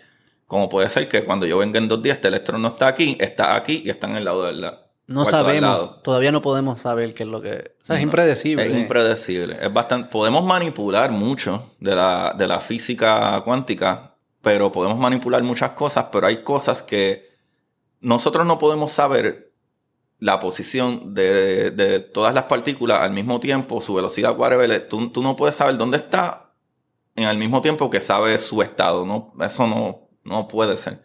¿Por qué? Porque incluso tú estás hecho de partículas y tú, tú esto, todo, el vaso, todo brega con electromagnética. So, a la que tú tratas de observar una partícula, entonces la partícula va a interactuar con el observador. O sea que es bien difícil tú predecir por qué hizo lo que hizo. Eso que nuestra, nuestra intervención es un, es un, acto, es, un acto que entonces está afectando. Está afectando el, el, flujo de lo que iba a hacer esa partícula. Por ejemplo, hay cosas bien locas como que yo puedo entangle, ¿verdad? Este, unir dos electrones y pongo un electrón aquí y envío otro electrón a casa Saint Pete. Y si yo observo este electrón, cuando lo voy a, observar eh, y ese electrón gira hacia arriba, yo sé que el que está en Saint Pete va a girar hacia abajo. ¿Por qué sucede eso? Pero eso sí, entonces ya, ya, ahí sí podemos predecir un comportamiento. Podemos predecir que si las predicciones de nosotros, las predicciones de nosotros son, ok, esto tiene un 50% de probabilidad que va a ser un spin up. Eso es lo que podemos predecir. Ahora, una vez observamos que este tuvo un spin up, yo sé que el que está en pie es spin down, no paremos. Ok, eso que ahí sabemos algo. No que Esas no cosas sabemos, ajá. ¿Y cuál es la utilidad de todo esto? ¿Por qué hay que saber todo esto? Además de, Mano, de nutrir la curiosidad. Sí, no, no, número uno, ¿de dónde salió el, eh, ver el universo? Porque las cosas funcionan así. Porque hay otro problema, es que hay un sinnúmero de partículas. De, por ejemplo, Cosas como esto, nosotros entendemos exactamente cómo funciona la electricidad gracias a que entendemos cómo funcionan las partículas. Sea, por ejemplo, para, para que esta transmisión de eh, electricidad, ¿verdad? De energía llegue ahí, nosotros sabemos que no es simple y sencillamente que lo que la gente piensa que va una información, un paquetito y ya. O sea, la electricidad, de, tú tienes un, ¿verdad? Un conductor de electricidad. Puede ser conductor de electricidad no es que necesariamente va algo de punto A a punto B, que es la electricidad. Es que nosotros entendemos que ese conductor está hecho de átomos.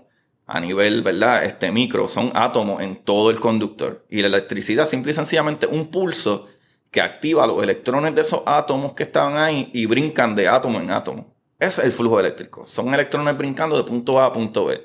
Al tú entender eso, tú podrías ahora mismo yo decir, ok, a nivel de, de tecnología, yo puedo saber cuán pequeño yo puedo crear un objeto electrónico para utilizarlo para lo que sea, qué sé yo, enviarlo para un planeta o estudiar ciertos comportamientos micro. ¿Por qué? Porque si no tengo suficiente átomos en ese pedazo de metal, eh, sabemos entonces que los electrones, si le da la gana, se pueden ir. Igual que se desapareció de este cuarto y apareció en el otro, que si se van. Ah, pues entonces tú no tienes átomos que brinquen de átomo en átomo porque no tienes suficiente átomos en ese conductor para poder conducir esa información o electricidad. Mm. O sea, cosas así nos ayudan un montón. Gracias, Corillo, por el podcast. sí, es un viaje. Pero también, también eso de, como la, la ciencia es así también, como que muchas veces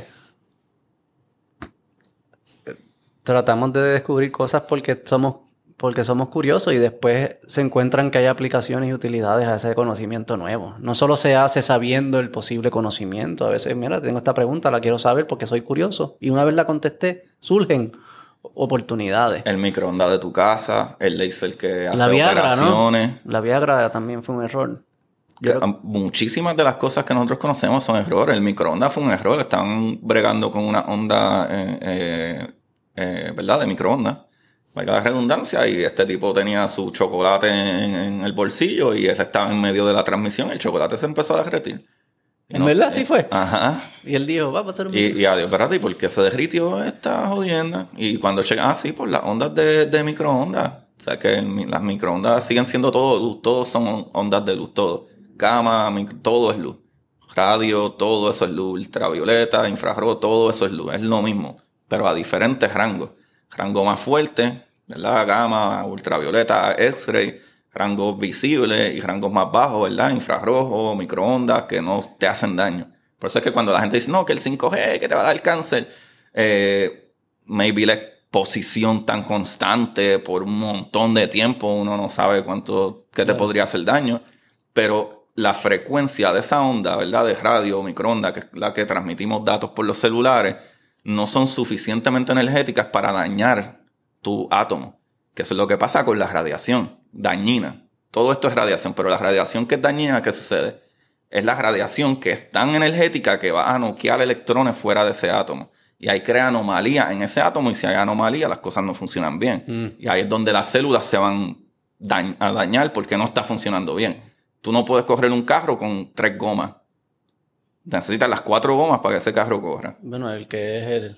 Sí, pero si es un carro de cuatro gomas en esta hipotética versión. O si tienes una de tres gomas, no puedes correr con dos. O si tienes un vehículo, una bicicleta que es de dos, no puedes correr con una sola goma. Y si tienes un mono pedal, puedes conducirlo, pero el, el- el mono bicicleta, pero que si no tienes guía, hasta dónde te vas a mover. So, todas las cosas necesitan sus partes precisas. Y, por ejemplo, incluso estudiando física cuántica, podemos entender cómo crear cosas más grandes que funcionen de una manera efectiva. Por ejemplo, nosotros podemos ver a nivel eh, de atómico, ¿verdad? A nivel de átomos, cómo funcionan esos núcleos para crear fusiones que bregan, como cuando tú prendes tu carro y, y creas esa, esa, esa fusión y mezcla y quema y da energía. Como lamentablemente la bomba atómica funciona de la misma, mi- la misma manera, al conocer la física a nivel cuántico, entendemos cómo funciona el núcleo atómico. Y en el núcleo atómico sabemos que si tiene toda esa energía en un punto tan específico y cerrado, lamentablemente una fusión atómica crea una explosión ridícula con mucho menos cantidad de, de material. O sea, de la misma manera como conocemos la, la- la física cuántica. Cuando tú vas ahora mismo a, a hacerte un MRI, un MRI lo que está, ¿verdad? Es, es- es resonancia de radio magnética. O sea, que ¿qué tú haces? Tú tiras las partículas, ¿verdad? Tú, tú básicamente lo que tú haces es que tiras un rayo de, de- de radio, ¿verdad? Y ese rayo de radio choca en tus moléculas, en tus átomos, literalmente cada átomo en tus partículas, y como ese imán está atrayendo las partículas, porque las partículas tienen carga, podemos ver que todas están mirando al mismo lado gracias al magneto, y la frecuencia de radio que choca en ellas devuelve el mensaje para atrás, y tú sabes a nivel Así es que funciona eso. Así es que funciona esto. Por eso la gente que le tiene mucho miedo a los MRI, el MRI es menos dañino que un X-ray. El X-ray, esa, esa radiación es dañina. Te ¿Ah, va sí? a ionizar. Tú, tú no puedes coger mucho X-ray continuo. Los MRI no son tan... Los ¿Y los MRI. CT? Y CT scan también funcionaba eh, eh, bastante similar a, a- al MRI. Pero la, la radiación de X-ray, X-ray es dañino. X-ray, literalmente, cada vez que a ti te disparan para chequear tu hueso, mayormente, eh, te están disparando. loco, Fíjate, eso es una reputación rara porque yo pensaba que el X-ray era más, well, whatever. Eso es una foto ahí y te cata. Pues, esa es, lo- esa es la cuestión de, ¿tú sabes qué? Tener conocimiento. Pues ese ruido feo que hace el MRI de cun, cun, cun, cun, son simple y sencillamente los magnetos acomodándose y moviéndose para atraer la parte que quieren estudiar y, los niveles, ¿sabes? De, de, ah, ok, hasta aquí vamos a mover estos protones para que miren para arriba para poder tirarle una foto. Cucum. Ok, vamos a, a- a jalar más abajo. Cucum. Vamos a jalar más abajo. Cucum. Vamos a jalar más abajo. No, un poquito más arriba. Cucum. Ok, ahí es que quiero ver. Cucum. Ah, ok, a este nivel de protones es que quiero atraer. Cucum. En- ¿Entiendes? Wow. Entonces tú tiras la, la onda de radio que rebotan esas partículas y tú puedes leer qué es lo que hay ahí. Y entonces el X-ray, básicamente, ¿qué es lo que sucede? El X-ray te atraviesa. Pero ¿qué sucede? Hay material, que eso es lo brutal de la ciencia, que entendemos que ciertos materiales funcionan diferentes a cierta radiación. Por eso es que el cielo es azul los atardeceres son rojos y por eso, porque nosotros sabemos qué tipo de radiación absorbe qué tipo de material. Solo huesos absorben un montón de radiación. Por eso es que tus pulmones, tus otras partes del cuerpo, tú las ves negras. Porque te atravesó esa radiación, ese rayo Claro, X. el hueso Pero no. el hueso chocó y esa es la imagen que vemos. Por eso es que pueden ver tú de- por dentro. En verdad algo cuando... La ciencia está cabrona. Sí, sí, sí. No, yo no, yo no sé. Yo espero que no, no haya sonado como que yo soy en contra de ciencia. ¿no? Eh, y yo me di cuenta de... Para mí lo más que me impresiona de la ciencia es cómo es, ha sido un trabajo de todas las civilizaciones, un poquito por un poquito, un poquito, todas construyendo una encima de la otra. La vez y yo, yo me di cuenta, yo cuando tuve mis dos hijos, yo lo he contado antes, mi esposa es bien como que ella es el tronco de la familia, yo soy más emocional, yo me pongo bien sentimental. Entonces cuando tuvimos los dos hijos, especialmente en los procesos de, de- de- del parto, de estar en el hospital, con todo el conocimiento que estos doctores, enfermeras, técnicos que te están compartiendo, que si pasa esto, que si lo otro, que si tenemos esta máquina y este estudio y esto, y este- todo eso, y dices, "Co- yo, ¿cómo ustedes saben tanto? O sea, ¿cómo, ¿cómo hemos creado tanto conocimiento para que mi hijo en este caso, pues, y mi hija salgan, y mi esposa estén saludables en todo este proceso que antes era un parto? La gran mayor un parte parto. de la gente moría en los partos. Morían. Y se, se- coloquialmente se le dice, eso es un parto. Sigue siendo difícil, obviamente, pero el riesgo es muy distinto. Eh, eh, no difícil, doloroso pa- para, para el hombre que tiene que ver el sufrimiento. Eh, no, para ella, ella. eh, para ella es doloroso, para el hombre, ¿no? Pero que tú lo ves todo ahí. Y para mí eso es como, a eso es lo que... Ese, esa, para... Eso es la experiencia humana Loco, todo el conocimiento, uno por encima de otro, por encima de otro, y todos construyendo, construyendo, para producir toda esta gama de conocimiento que hace que, en ese caso, mi esposa y mis hijos y mis hijas estén saludables. Es como que eh, eso es lo que es ser humano. Eso es lo mejor de nosotros. Y por eso es que este tiempo es el mejor tiempo. Y mañana será mejor y pasado va a ser mucho mejor. Y si quieren saber más, escuchen el podcast Curiosidad Científica. Está en todo, en Spotify todos y en. YouTube también. ¿verdad? YouTube, los episodios que grabo con gente, sabes que me siento y grabo con gente, ese pues eso lo grabo. y lo subo. Pero es pretty much 100% este audio. Te pueden seguir en Instagram. En Instagram, Curiosidad Científica Podcast en Instagram, Curiosidad Científica en Twitter y Facebook bajo mi nombre, pero realmente en Instagram es que está todo y eso. Y son así, ¿sabes? No, eh, es tú con un lenguaje bastante coloquial entrando en distintos temas. Hay una musiquita atrás. Es como, se siente como... A mí me acuerda la musiquita, la de... La de 50 Cent de... Pimp, P.I.M.P. Pues yo pongo diferentes. Ah, pues Yo pongo diferentes, pero usualmente se escuchan más las más que me gustan. Sí, Sí, porque acuérdate, yo puedo estar hablando de, de ahora mismo de eso, de, de- de- de la masa inercial, que tiene que ver completamente con física cuántica. Imagínate yo tratar de explicar eso con una música y tú, Sí, está nítido. se disparar. Y saca una semanal. Uno semanal, todos los Y duran lunes. como 20 a 25 minutos lo que he visto. A veces duran 45, a veces Los que duran estás tú dos. solo... Yo tengo episodios solos que duran como 50 minutos. Ok. Pero mis primeros episodios duraban más y de vez en- eh, a veces grabo algo súper brutal, pero yo lo hablo en arroz con habichuela, como yo digo, este, y duran 15 minutos, como a veces a lo mejor es algo que es un poco más general de ah, la misión esta y esta nave está haciendo esto y esto y pueden durar media hora, 40 minutos, depende. Y te tienes dos libros, La exploradora Titán y el otro es el que yo compré, que se llama Curiosidad Científica, que se llama también. Ajá, el universo en arroz con habichuela. Escuchen Agustín, en verdad te aprecio mucho, te admiro. Este, Gracias, en verdad esto es lo mejor de nosotros. Yo creo que la ciencia probablemente es lo mejor de nosotros. Es lo que nos hace distinto a to- al, al pajarito, al pajarraco ese que tú eras fanático. Al pájaro que se movió. Porque la pasé súper bien, te aprecio. La próxima vez que ven, que vuelva. The way, yo pensaba que era. Cuando tú viste St. Petersburg, yo pensaba que era en Rusia. Y mi- esa es la ciudad favorita de mi esposa. Y yo, Carla, tenemos, ya tengo un boricua, te voy a llevar para St. Petersburg y vamos a hangar con Agustín allá. Eso que la voy a llevar para Florida. sí, no, va a llevar a Florida. a Florida. te Ese- aprecio. Mucho éxito. Gracias, Escuchen a Agustín. Bye.